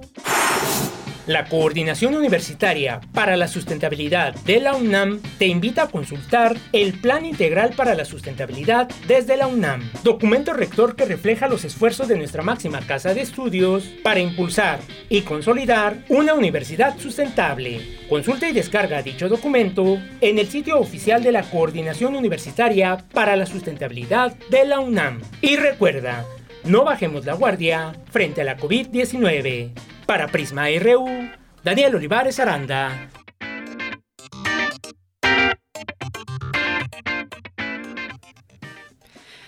Bien, pues ya estamos de regreso en esta segunda hora de Prisma RU. Gracias por su atención, por su sintonía en el 96.1 de FM, aún todavía en 860 de AM y en www.radio.unam.mx. Es un gusto poder transmitir en vivo para todos ustedes desde nuestra cabina de frecuencia modulada aquí en Adolfo Prieto número 133. Gracias a todas y a todos que están aquí también presentes en nuestras redes sociales. A quien no esté presente en nuestras redes sociales también le mandamos muchos, muchos saludos siempre porque sabemos que ahí están, que nos están sintonizando, ya sea en casa, en el auto, en el trabajo, que nos han hecho eh, saber eso muchas personas que nos escuchan desde el trabajo o incluso desde, desde la escuela. Hay maestros, estudiantes que nos escuchan, maestras también. Muchas gracias y pues aquí van los saludos de quienes sí están visibles en estas redes sociales como la de Twitter. Mario Navarrete, muchos saludos, muchas gracias a Verónica Ortiz también, a Eduardo Mendoza, gracias también aquí que nos escribe a Jorge Morán Guzmán, que nos dice Elon Musk. Eh, nanotecnología, medicamentos, productos fotovoltaicos, nanobiotecnología, excavación y construcción, tecnología solar, baterías de combustible alimentadas por hidrógeno y ahora información, control del planeta, se pregunta. Muchas gracias. Pues sí, todo en lo que está relacionado y tiene dinero Elon Musk. Gracias, eh, Jorge. Gracias también por aquí a Verónica que nos dice, buenas tardes, deberíamos cambiar la carne por unos deliciosos quelites, unas calabazas al vapor, unas quesadillas de hongos, unos nopales rellenos y hacer nuestro huerto en casa y comprarle a los marchantes de los mercados en vez de ir a los de autoservicios. Efectivamente, eso debería ser. Sin embargo, pues muchas veces se abaratan los costos en estos supermercados y la gente pues busca dónde es más económico y a veces, a veces los precios por tanto mayoreo y, y cómo venden al por mayor, pues dan oportunidad a que esos grandes supermercados puedan tener incluso precios que estén por debajo de los del mercado eh, común y corriente, pero efectivamente si hay esta posibilidad, por favor, hagamos lo posible, porque así han ido desapareciendo distintos mercados o tienen menos auge que en otros momentos. Eh, antes era pues una tradición ir al mercado, estaban llenos, había muchos marchantes y bueno, um, lo que muchos y muchas eh, quizás conocimos que ahora ya no ya no está ya no están así los mercados. Algunos sí, por supuesto, la central de abastos, si nos ponemos a, eh, mencionar algunos, pero ya los, los mercados de barrio pues han tenido una baja en las, en las compras muy notoria. Gracias, Verónica, aquí por darnos este menú y estas ideas ahora que ya viene la hora de comer. Muchas gracias. Jorge nos dice, a nivel mundial está bajo mucha presión la pesca, la cual en México nunca se ha desarrollado adecuadamente, lo cual agudiza el problema alimentario. El cambio climático y el estrés hídrico también afecta. Recordemos cómo ha afectado la alimentación en la pandemia. Muchas gracias. Gracias, Jorge. A Rosario Durán Martínez le mandamos muchos saludos. Nos dice, aún inclusive si compramos frijol o arroz a granel, también es de importación. Efectivamente, Rosario, qué terrible esto. Eh, Patricia León, muchas gracias. Rosario, que nos hace llegar aquí, nos dice, pues me cuesta mucho trabajo encontrar producción nacional de frijol. Esta es otra marca que he encontrado. Y aquí nos manda la etiqueta. Eh, que se hace en Zacatecas. Aquí nos viene con esta eh, envoltura que nos hace llegar esta fotografía. Muchas gracias. Gracias a Jean-François Charrier, también a Guerrero, muchas gracias. Eh, Rosario también nos dice aquí, por ejemplo, Dice, a ver, dice, pues solo he encontrado dos marcas que son producción nacional de arroz y son estas. El resto es importado. Y nos manda aquí eh, la parte de atrás de estas bolsas donde pues ahí se ve de dónde viene el producto y en este caso dice producto de México. Este en este caso es de Orizaba, Veracruz. Nos manda otro, a ver, déjenme ver. Em, también producto de México, eh, también este que nos manda, no alcanzo a ver la marca, no alcanzo, no alcanzo a ver la marca porque lo pone del, del lado, digamos, eh, del lado de la parte de atrás de la bolsa. Muchas gracias, Rosario. Y créeme que no ha sido la única. Varias personas nos han llegado a comentar que cuando van a comprar estos granos, pues se encuentran con que todo es importado. Terrible. Gracias. Eduardo Mendoza, muchos saludos aquí presente. Nos dice gracias eh, a Paloma G. Guzmán también por estar aquí. A Itzel Guerrero, a Celina. Nos dice definitivamente gracias, eh, gracias aquí por el comentario. Muy buenas tardes, Celina. Pasamos su comentario por supuesto. Eh, aquí a nuestros amigos del Ciego UNAM también muchas gracias por estar por aquí con eh, en esta transmisión. David Castillo mandando saludos también. Jorge Fra lo mencionábamos. También este pensamiento que nos trae eh, Rosario Durán. Muchas gracias. Voice of Leslie, que bueno, aquí esta entrevista del día de ayer. Y gracias a los que se siguen sumando a estas redes que nos acercan. Analí Arias, aquí presente, nos dice, dice, claro, de ella nuestra alimentación ha ido cambiando. Mis abuelitos crecieron comiendo quelites, mis papás también, y es lo más delicioso. Efectivamente, Analí. Rosario nos manda aquí también, nos dicen, los mercados de las colonias ya no tienen mucha, ya no tienen mucha gente, y nos manda aquí unas calabacitas, flor de calabaza. Muchas gracias. Abel Fernández nos dice muy interesante entrevista sobre lo de Twitter. Hay que estar buzos, buzos, efectivamente. Bueno, pues vamos a ir a nuestra información en esta segunda hora. Eh, Cristina Godínez nos tiene los refrendan colaboración estratégica la UNAM y la Universidad de California. Adelante, Cristina. Buenas tardes, Deyanira. Un saludo para ti y para el auditorio de Prisma RU. Al actualizar este convenio de colaboración, ambas instituciones refrendaron su interés por continuar como socios académicos estratégicos y crear nuevos grupos de investigación binacionales en resiliencia climática, migración y desigualdad, clima y salud y deporte. En el acto también se anunció la segunda etapa del proyecto Innovación UNAM, Universidad de California y COVID, mediante el cual se financiará a cinco equipos conjuntos para continuar desarrollando investigación. Escuchemos al rector Enrique Graue.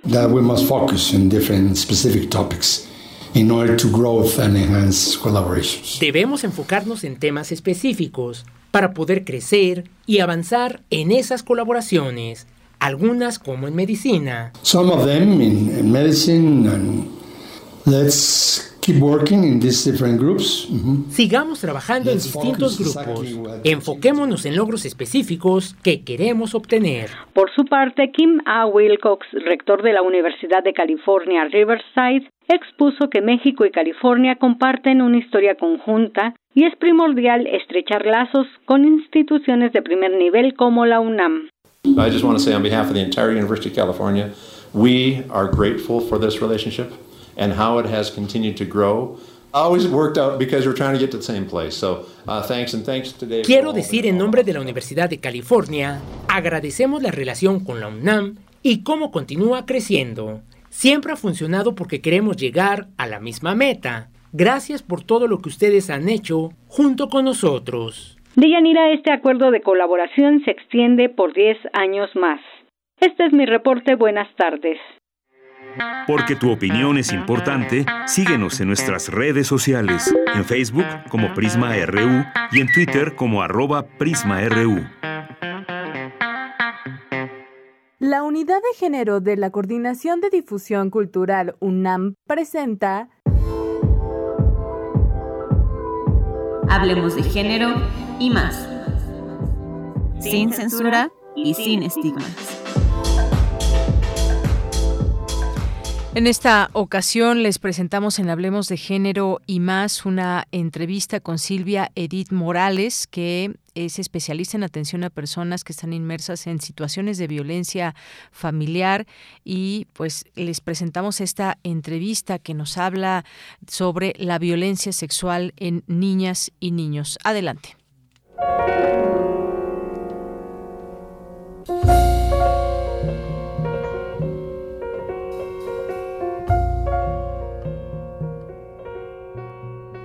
¿Qué tan grave es la violencia sexual infantil? Eh, este problema sí realmente es muy grave, mucho más de que lo que las personas piensan. Y fíjate que algo bastante grave es que muchas personas en torno, alrededor del niño, y hablemos en particularmente de las mamás, se convierten en cómplices silenciosas. Y al ser cómplices silenciosas, muchas veces estas mamás sí saben que sus hijas, sus hijos son siendo, están siendo abusados sexualmente y deciden callar. Si alguno de sus hijos o hijas le habla acerca de que eh, su pareja, el papá, el abuelo, el tío, el hermano, está siendo eh, quien las toca, quien agrede a estos menores, eh, la mamá puede que actúe en algunos casos cuando el familiar no es tan cercano pero cuando es la pareja decide eh, guardar silencio.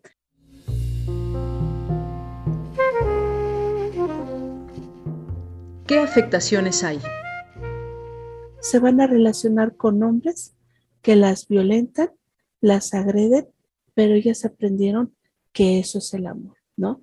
Ese es como a nivel afectivo. Podemos hablar también de afectaciones a niveles conductuales, ¿no?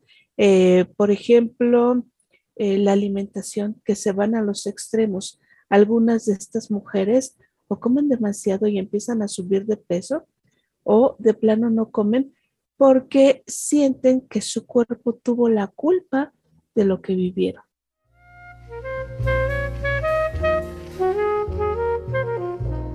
La complicidad silenciosa afecta en la vida de las niñas y los niños. Hay tratamientos psicológicos que pueden ayudar posteriormente a quien ha sido violentada o violentado. Más que curar, se habla de una, adaptación y una funcionalidad, ¿no? Lo ideal es que una vez que en el niño o la niña se haya identificado esta violencia sexual, eh, los padres acudan a que los niños eh, tomen terapia. Infortunadamente, no todos los papás suelen actuar de esta manera.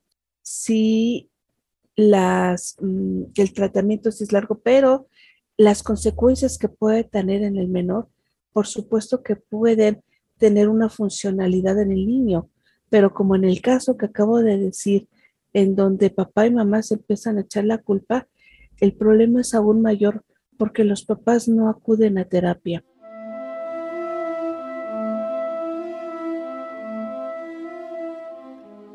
Hay incluso personas que no les creen a los niños.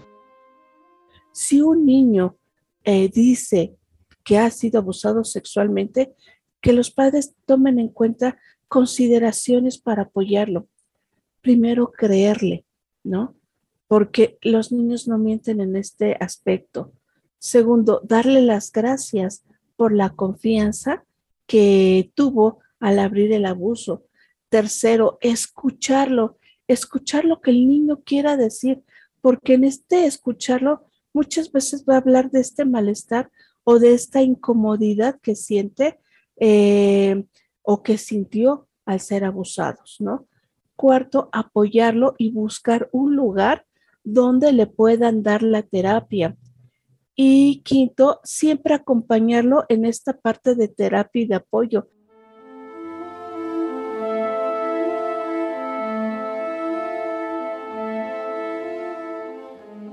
¿Cómo se puede dar la prevención?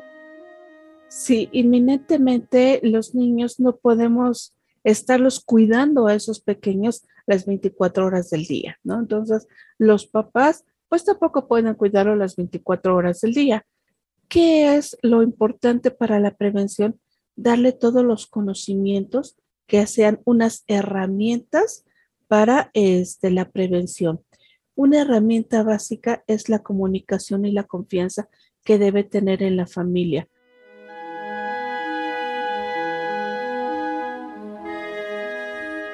¿Cómo podemos darnos cuenta si hay algún abuso en nuestras y nuestros hijos? Hay que poner mucho cuidado en sus hábitos, porque los niños van a empezar a, tener cambios. ¿Cuáles son los cambios? Em, pueden ser como muy opuestos, ¿no? Eh, o, empiezan a encerrarse en sí mismos y a no querer jugar con demás niños, o empiezan a tener conductas en donde empiezan a pegar y a golpear a otros niños y que los papás dicen, pero no era así. Exacto, si no era así, ¿qué está pasando ahí? ¿No? Hay niños que ya no quieren ir a la escuela. Por ejemplo, si un maestro está abusando sexualmente de ellos, ya no quieren ir a la escuela y siempre va a empezar a poner pretextos de que se siente mal, de que no durmió bien, de que hoy no va a haber importante la clase, pero todo lo hace como una manera de evitar el espacio donde está siendo abusado sexualmente. Y los papás muchas veces no escuchan este tipo de señales.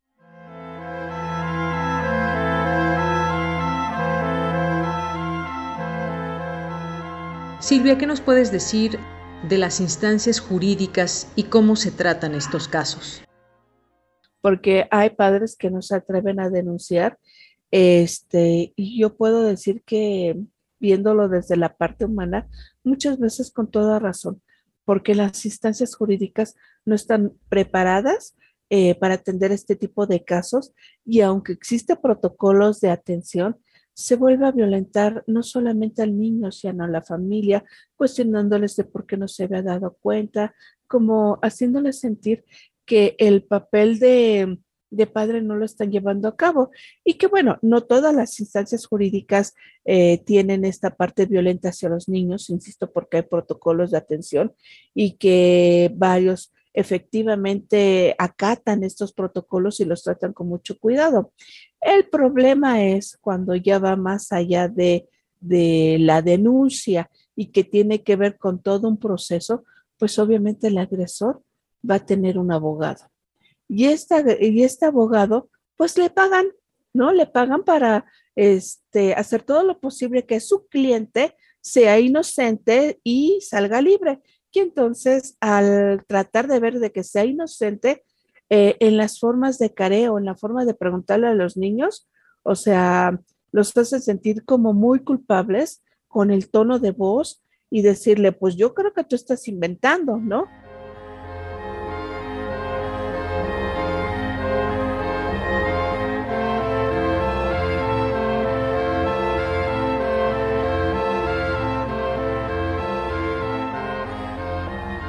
La Unidad de Género de la Coordinación de Difusión Cultural, UNAM, presentó. Hablemos de género y más. Una sección para hablar de derechos sexuales, reproductivos, aborto, lenguaje inclusivo y mucho más. Sin censura y sin estigmas.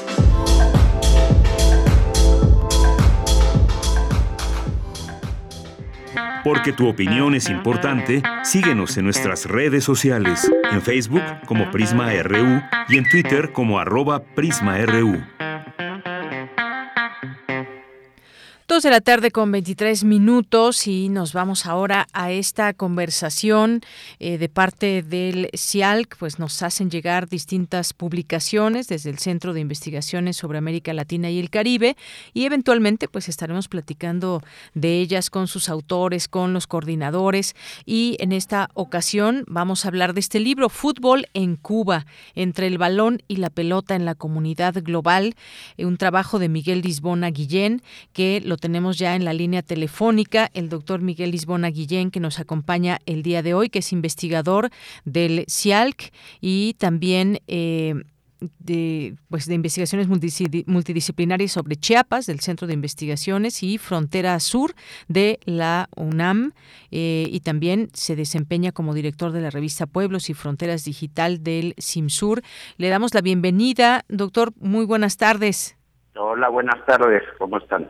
Muy bien, muchas gracias. Pues un libro con un título bastante atractivo porque cuando pensamos en algún deporte en Cuba de pronto nos viene como que más a la mano el béisbol, pero cuéntenos por favor, fútbol en Cuba entre el balón y la pelota en la comunidad global, aquí una serie de citas también que hacen referencia al balompié, pero cuéntenos cómo en Cuba del béisbol se pasó al fútbol o cómo es, cuéntenos doctor. Bueno, bueno, la, historia es larga y compleja.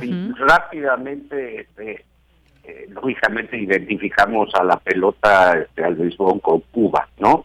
Porque en buena medida en el siglo XIX ya empezó a jugarse, pero también el fútbol, ¿no?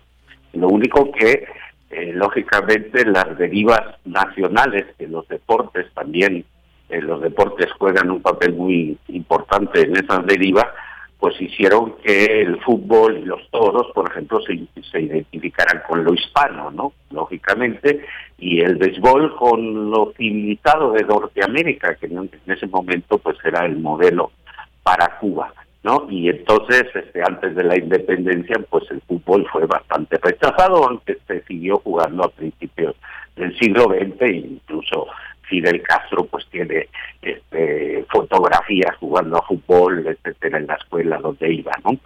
Es decir, eh, la historia nos mueve de un deporte hacia otro, ¿no? Efectivamente, la historia nos mueve de un deporte a otro y lo que podemos encontrar es aquí que poco a poco se ha ido eh, metiendo el fútbol entre Cuba, entre sus calles, entre sus jóvenes y bueno, pues se ve también, hay aquí una serie de ilustraciones que contiene el libro donde también podemos ver estos, eh, pues desde playeras, banderas. La verdad es que el fútbol, al ser un deporte tan popular y pese a, a lo que se vive en la isla, y digo pese a qué, y me refiero, por ejemplo, a que quizás no se tienen estos eh, partidos de fútbol como se tienen a la mano en muchos otros países o no se pueden ver en vivo, se pueden ver ya después en repeticiones o a través de internet. ¿Cómo se da toda, toda esta digamos, eh, pues adaptación de quienes gustan del fútbol allá en Cuba para estar al día en todos las en todos los partidos. Sí, exactamente. Bueno, lo que hay que decir que el libro trata trata sobre todo de los aficionados eh, al fútbol, ¿no? No es tanto un, trabajo sobre los practicantes del fútbol o de los equipos profesionales, sino es un poco cuál es ese sentir del nuevo aficionado que se puede encontrar en, el resto del mundo, por eso lo denominé en el subtítulo la comunidad global, ¿no? Y, ocurre algo similar en el caso cubano, ¿no? Eh, la propia televisión pública cubana ha, ha, facilitado las retransmisiones de fútbol internacional, Tele Rebelde, y después pues este las nuevas tecnologías que, con muchas dificultades se han ido incorporando a la isla. Y son las que facilitan también por ejemplo la creación de grupos de peñas de seguidores de equipos de los más extraños del universo los clásicos Real Madrid Barcelona pero hoy precisamente revisando el Twitter vi este cubanos albicelestes es decir un grupo de Twitter de cubanos que siguen a las elecciones de Argentina. Es decir, todas esas este, nuevas tecnologías y la propia televisión cubana han facilitado que las nuevas generaciones se incorporen a este consumo, porque no deja de ser un consumo eh, de un espectáculo que ven básicamente por la televisión, por supuesto. Efectivamente, y es que cuando seguramente usted ha ido a, Cuba, bueno, me imagino, eh, pues normalmente uno ve en la calle o veía en la calle hace muchos años, pues estar eh, este juego ahí del béisbol entre, entre los niños o los jóvenes, por ejemplo, y pues ahora me imagino, ya no he ido muy recientemente, pero que también se puede ver quizás a los niños jugar fútbol en las calles. es que es de este donde se, desde donde se apropia, ¿no, doctor?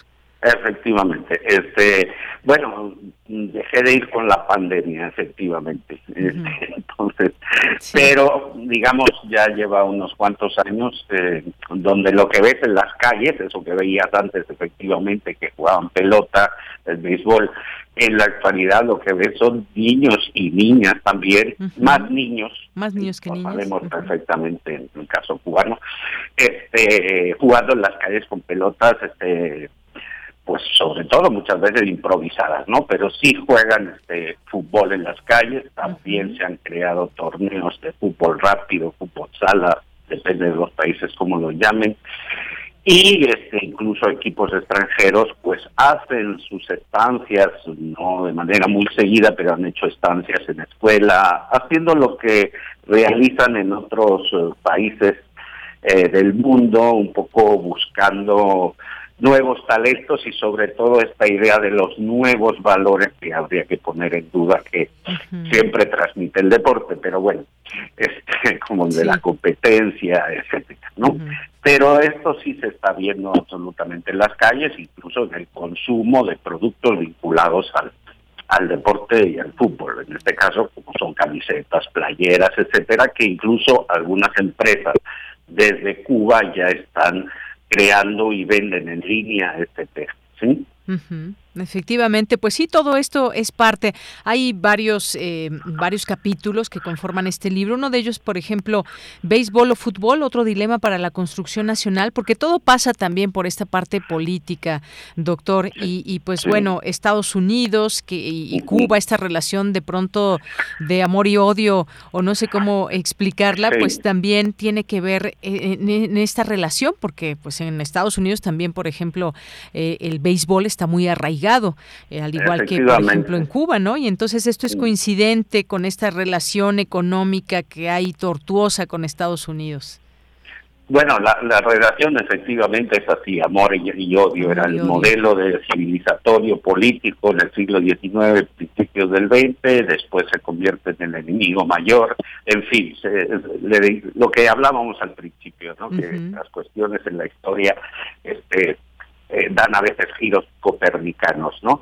Pero yo lo que señalaría que el fútbol, este, como lo entendemos ahora, este fútbol de los nuevos aficionados emerge con también junto a otras eh, identificaciones que, que se crean en los últimos años, ¿no? Que emergen en los últimos años, que, que pueden ser desde ciertos grupos juveniles vinculados a la música, grupos religiosos, algunos ya conocidos vinculados pues a las religiones afro, pero otros de naturaleza cristiana, por ejemplo, que han emergido y, están este, creciendo en la isla, y el fútbol no lo, separa, no lo separaría de esas nuevas identificaciones que lo que hacen es este, mostrar una cierta vitalidad de la sociedad cubana, sobre todo frente a un discurso ya sea interior o exterior, que los quiere ver como algo compacto, ¿no? O los quiere entender como algo compacto y sobre todo el nacido de la vinculación entre revolución y nación, ¿no?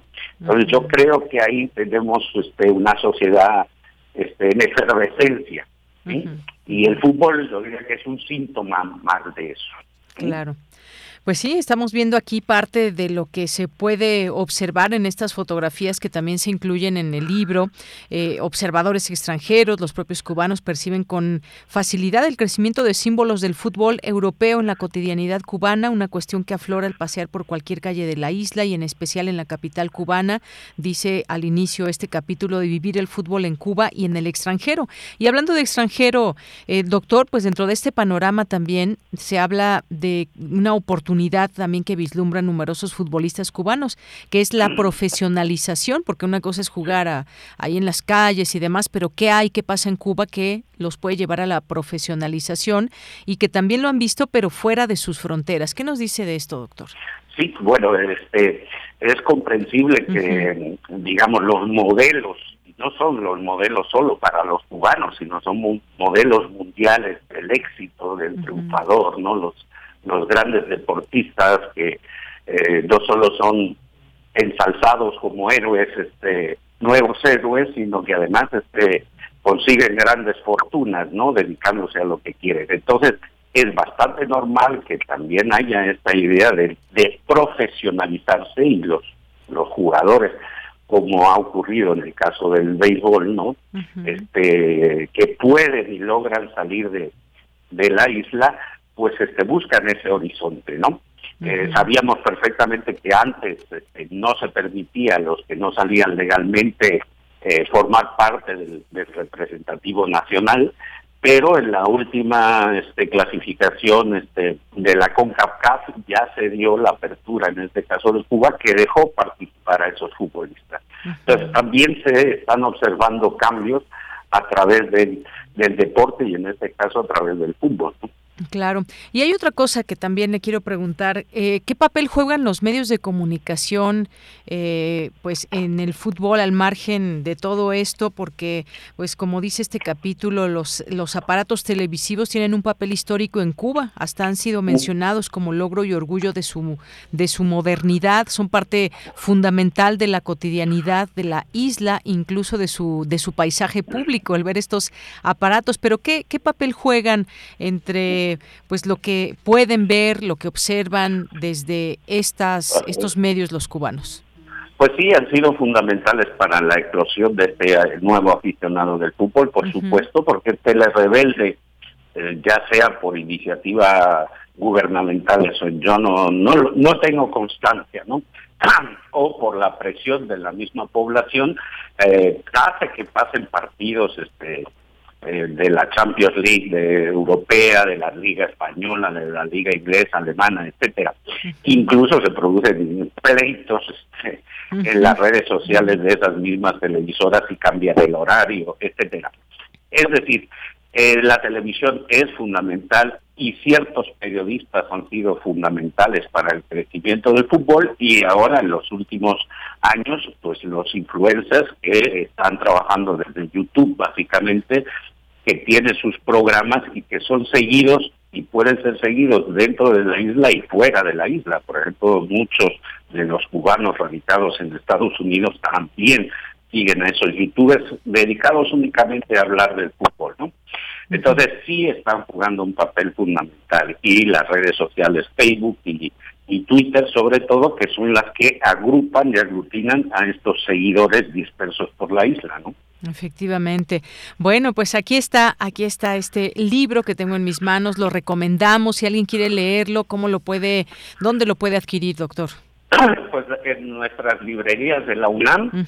Este, por supuesto, en mi centro de trabajo que está un poco lejos de, nuestra capital, ¿no? Porque yo trabajo en el Cinsur de, de, eh, de Chiapas, nuestro centro de Chiapas, en el CIAL, que, está ahí en Ciudad Universitaria. Exactamente, y se puede descargar de manera gratuita, ¿no? en, nuestras, en nuestras páginas web, es decir, ya sabemos que nuestra universidad con buen criterio ya está procurando que toda la obra sea abierta y por lo tanto es de descarga libre. Así que tiene acceso cualquiera que quiera eh, leer el libro, este con mucho gusto, ojalá, ojalá sea así. Muy bien, pues aquí está, yo se los recomiendo, la verdad es que se la se van van a entretenerse mucho con todos estos datos que se dan en el libro. Recuerden el título Fútbol en Cuba entre el balón y la pelota en la comunidad global. Ya también lo pueden ver ahí en nuestras redes sociales, así que pues muchísimas gracias, gracias doctor Miguel Lisbona Guillén por estar aquí. Muchísimas gracias a ustedes, ¿eh? un placer. Hasta luego, un abrazo, muchas gracias. El doctor Miguel Lisbona Guillén, eh, que es investigador investigador del CIALC, del Centro de Investigaciones Multidisciplinarias, también sobre Chiapas y la frontera sur, del CIALC también de nuestra universidad. Ahí dejamos esta recomendación hoy jueves.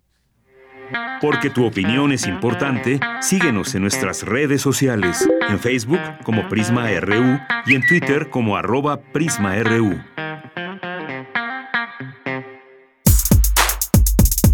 Colaboradores RU. No, no podemos dejar pasar el jueves sin recomendaciones de cine y ya está listo en la línea telefónica Edgar Adrián Mora Bautista, comunicólogo por la Facultad de Ciencias Políticas y Sociales, maestro en estudios latinoamericanos por la Facultad de Filosofía y Letras, escritor, académico de literatura e historia y maestro de cine. Una vez más aquí con nosotros. Edgar, buenas tardes. Buenas tardes, Yanira, y el auditorio de Prisma RU. Pues gracias por estar este jueves también y pensemos un poco, a ver, en esta idea del futuro. Por ahí van las recomendaciones de hoy, Edgar. Así es, el cine, bueno, se ha caracterizado porque la idea del futuro, esta idea de imaginar qué es lo que ocurre en periodos posteriores al que se está viviendo, o como alegoría de lo que se esté viviendo en determinado momento se haya vivido, pues es una de las temáticas más recurrentes en el cine, ¿no? Y también es como una prolongación de este género de la ciencia ficción que aparece en la literatura. Entonces, esta semana me gustaría hablar acerca de tres visiones del futuro que hay en películas muy recientes del año pasado y precisamente de este año también que se acaban de estrenar en, eh, pues de manera muy reciente. ¿no? La primera de ellas es La familia Mitchell contra las máquinas. Esta película de Michael Rianda, entre otras cosas, es creador de esta serie muy famosa y muy recibida de manera muy positiva que es Gravity Falls y que es la que está más emparentada pues con esta línea de ciencia ficción y de fantasía. Eh, una cinta con una calidad sobresaliente en lo que respecta del, proceso de animación, es una película animada, familiar, este, nominada al premio Oscar en la pasada entrega, que nos cuenta la historia de una familia que durante un viaje en carretera, en donde pretenden acompañar a la hija mayor que se dirige hacia la universidad, eh, se ven sorprendidos por una insurrección de entes tecnológicos que buscan dominar el mundo, ¿no? Esta idea de la tecnología, de la máquina, de la inteligencia artificial que se presenta como contraposición a lo humano y que en este en esta película en particular pues aparece como una de las temáticas centrales, aunque no es la única y eso es lo que ha conseguido que haya un consenso muy positivo con respecto de, de los temas que plantea esta cinta. Entre ellos tenemos, por ejemplo, la falta de comunicación al interior de las familias y en donde el papel que tienen los dispositivos electrónicos, las tabletas, las computadoras, los teléfonos, pues parecieran ser determinantes en el momento en que esa comunicación se reduce o en algunos casos incluso pues es inexistente. También se plantea la enorme dependencia que los seres humanos tenemos ya con respecto a la tecnología, es decir, que parece imposible pensar una vida cotidiana sin esa mediación. Eh, y eso le permite también al director pues darle unos cuantos golpes o, o, este o hacer unas crítica, una crítica bastante eficiente a la personalidad narcisista de los empresarios que están asociados al desarrollo tecnológico de las comunicaciones, ¿no? Eh, aparece un personaje que es como una mezcla de la personalidad de, de Mark Zuckerberg, de Facebook, de Steve Jobs, eh, de Elon Musk, entonces hay como esta crítica, incluso a la superficialidad y como esta falta de conciencia con respecto de lo que están ocasionando en términos sociales.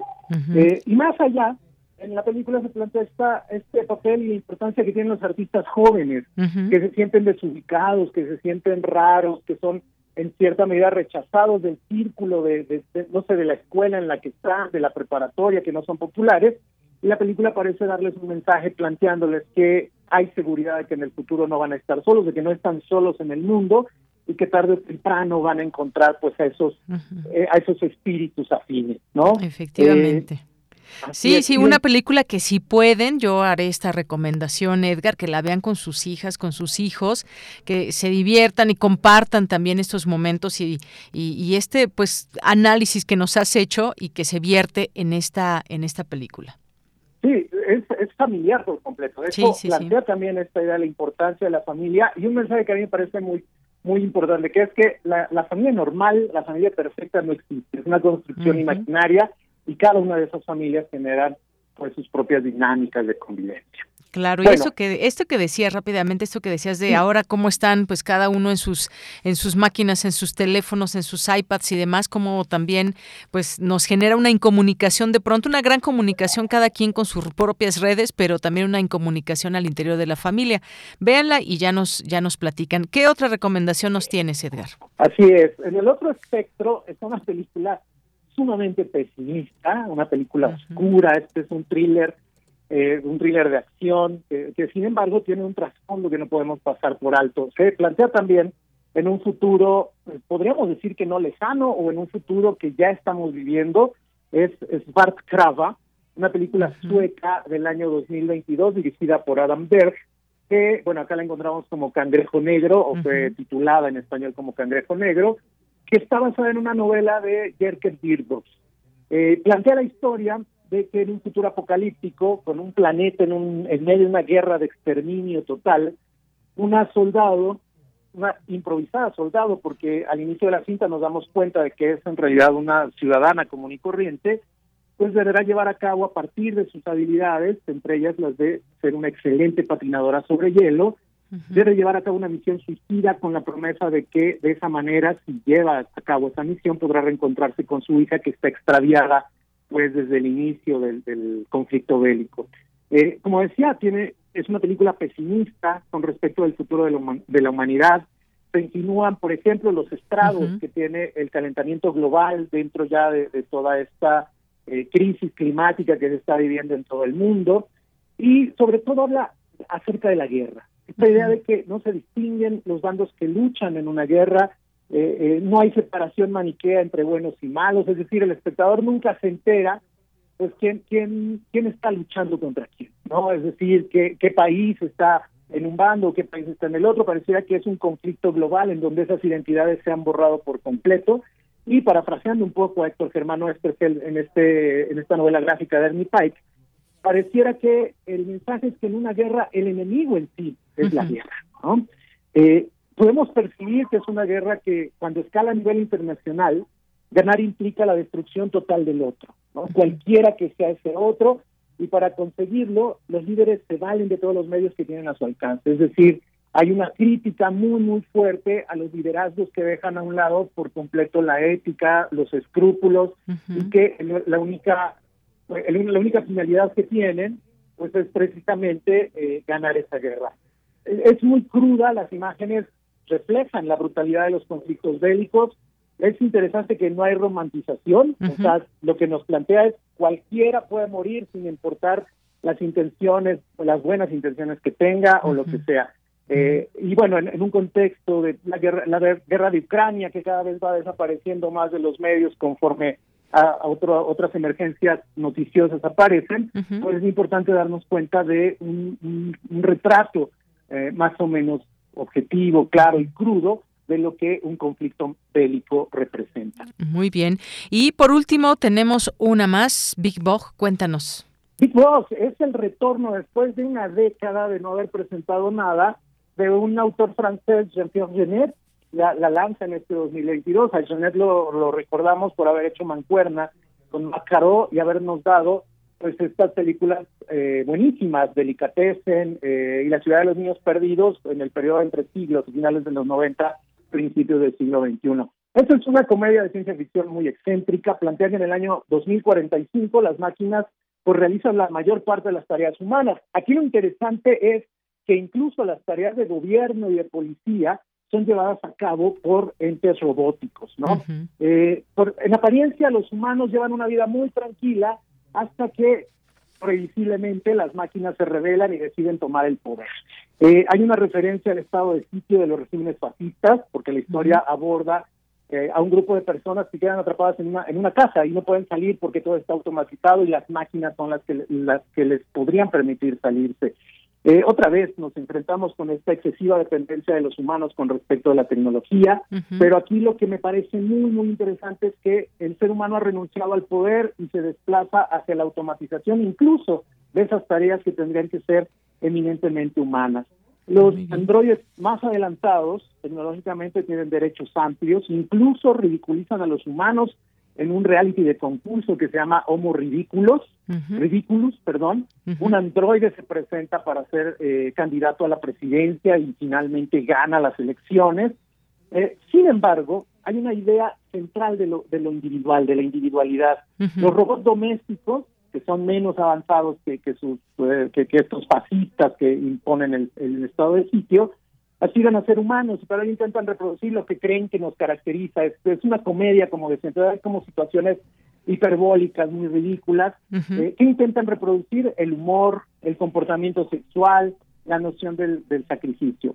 Por otro lado, la, cinta aborda también la disfuncionalidad familiar, lo problemático que es la adolescencia, hay dos personajes adolescentes que están en esa etapa de tránsito, lo primario que es el instinto sexual y sobre todo algo que llama mucho la atención, cómo se está erosionando por completo la importancia de cultivar el espíritu. Es decir, las artes, la lectura, los libros son vistos como una cosa prohibida, casi como en 1984 de Orwell.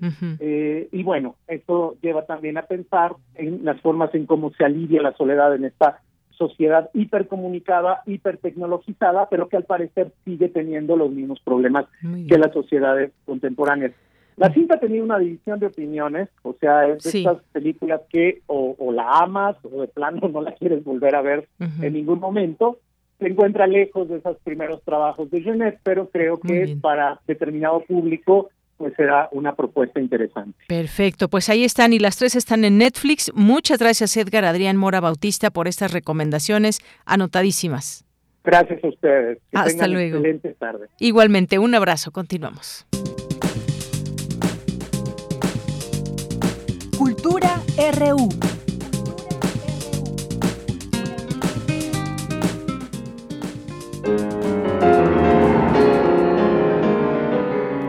Vamos a Cultura con Tamara Quiroz.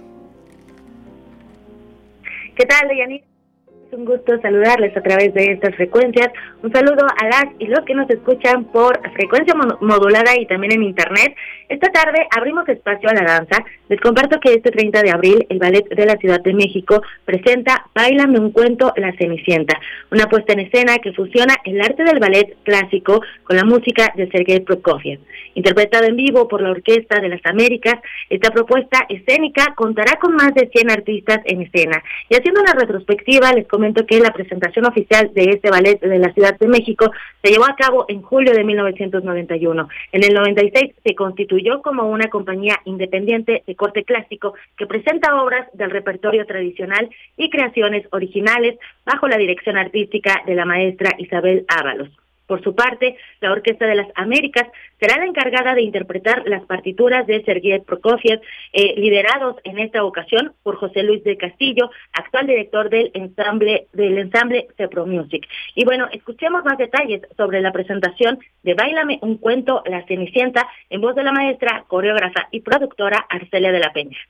Nos da mucha emoción poder convocar a las familias nuevamente a que se reúnan en, en, un espectáculo para toda la familia celebrando al Día del Niño este 30 de abril. Y ese espectáculo que va a presentar el Ballet de la Ciudad de México, que hemos llamado nosotros Bailame un cuento a la Cenicienta. Es una oportunidad de un evento muy particular porque los niños, la familia tendrá oportunidad de acercarse a la danza, a la música en vivo, porque estará la orquesta en vivo, una orquesta sinfónica grande, imponente, y, y más de 40 artistas en escena, este, tres cambios de escenografía, en fin, una, una historia que todos conocen, pero que esta, en esta ocasión la vamos a contar diferente. La vamos a contar bailando, que es la primera sorpresa, ¿verdad? Y también con algunas propuestas que nosotros tenemos en esta versión del Ballet de la Ciudad de México. Y pues es muy emocionante crear una nueva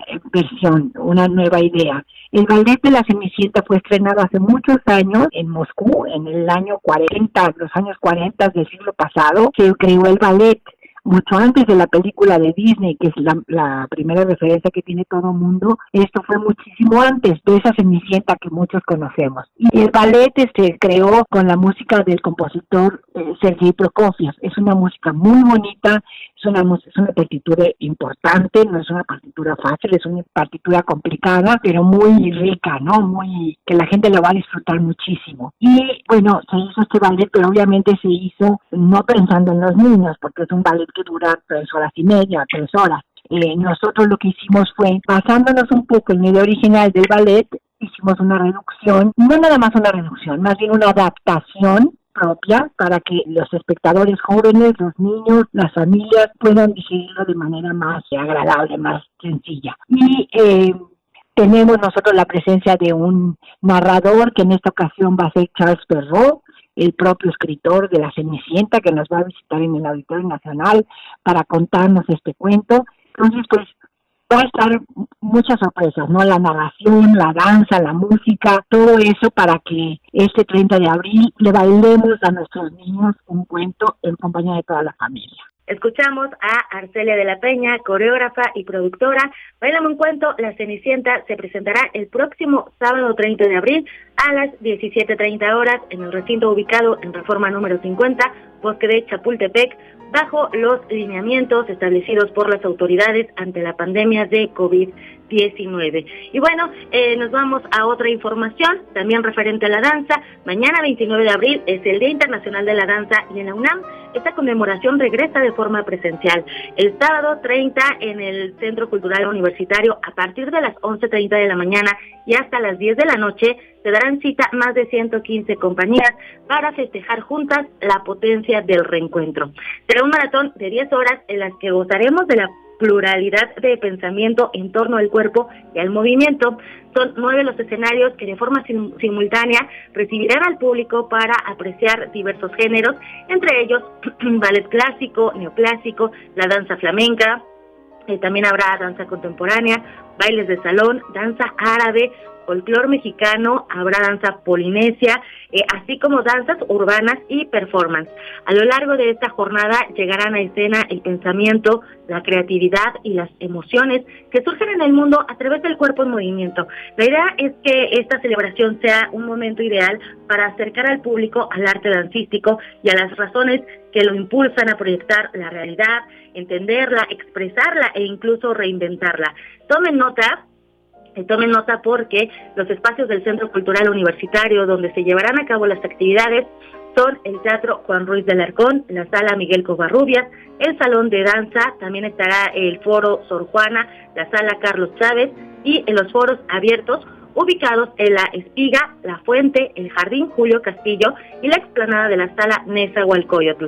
La inauguración estará a cargo de la compañía Lagun Danza con Moby Dick, una obra que invita al público infantil a la lectura. Eh, se contará con la presencia de la importante crotalista, crotalista y bailarina mexicana Sonia Armelio en la sala Miguel Covarrubias. Además, se estrenará la propuesta artística La Orquestra Sonidera Las Temas, un performance guapachoso que nos regala foco al aire y para cerrar el festejo eh, podremos bailar al ritmo de dance salsa, acompañado de una orquesta en vivo, esto a partir de las 7.30 de la noche en la explanada de la espiga.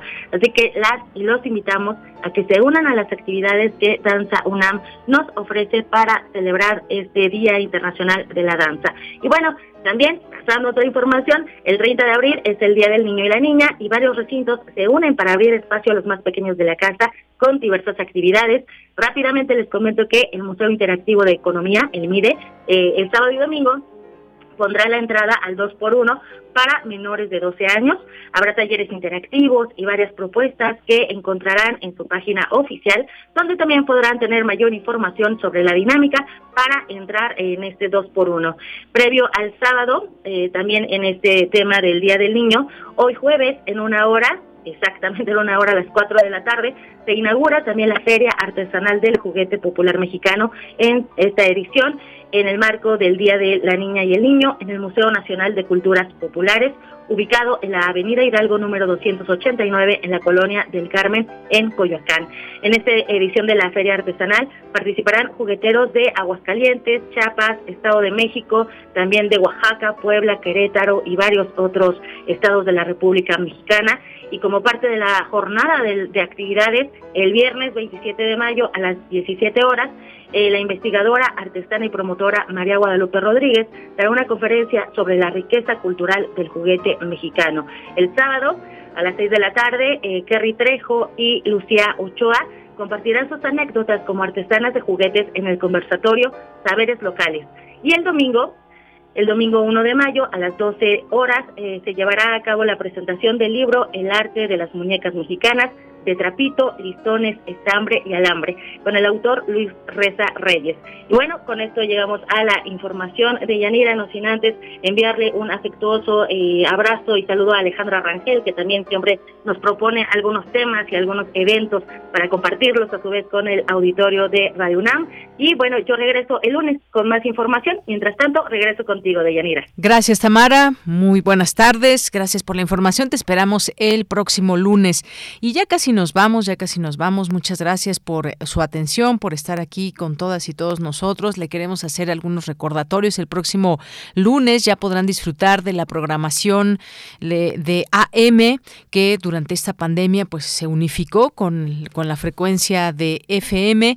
Así que pues ya quienes siguen también esta frecuencia, esta eh, estación 860 de AM podrán hacerlo con su programación para de nueva cuenta pues y que se reciba, por supuesto, esta programación que está conformada por muchas y muchos eh, productores, voces y temas. Así que, pues ahí ya nos ya nos estaremos eh, dando la bienvenida el próximo lunes ahí a través de esa frecuencia de AM y todos los eh, y las locutoras de este espacio. Pues muchas gracias, gracias por su atención aquí en la producción. Marco Lubián, Rodrigo Aguilar, Denis Licea por aquí en la asistencia Michelle González en, la, en las redes sociales y Arturo González aquí en los controles técnicos. En el micrófono se despide de ustedes de Yanira Morán. Que tenga buena tarde y buen provecho. Hasta mañana.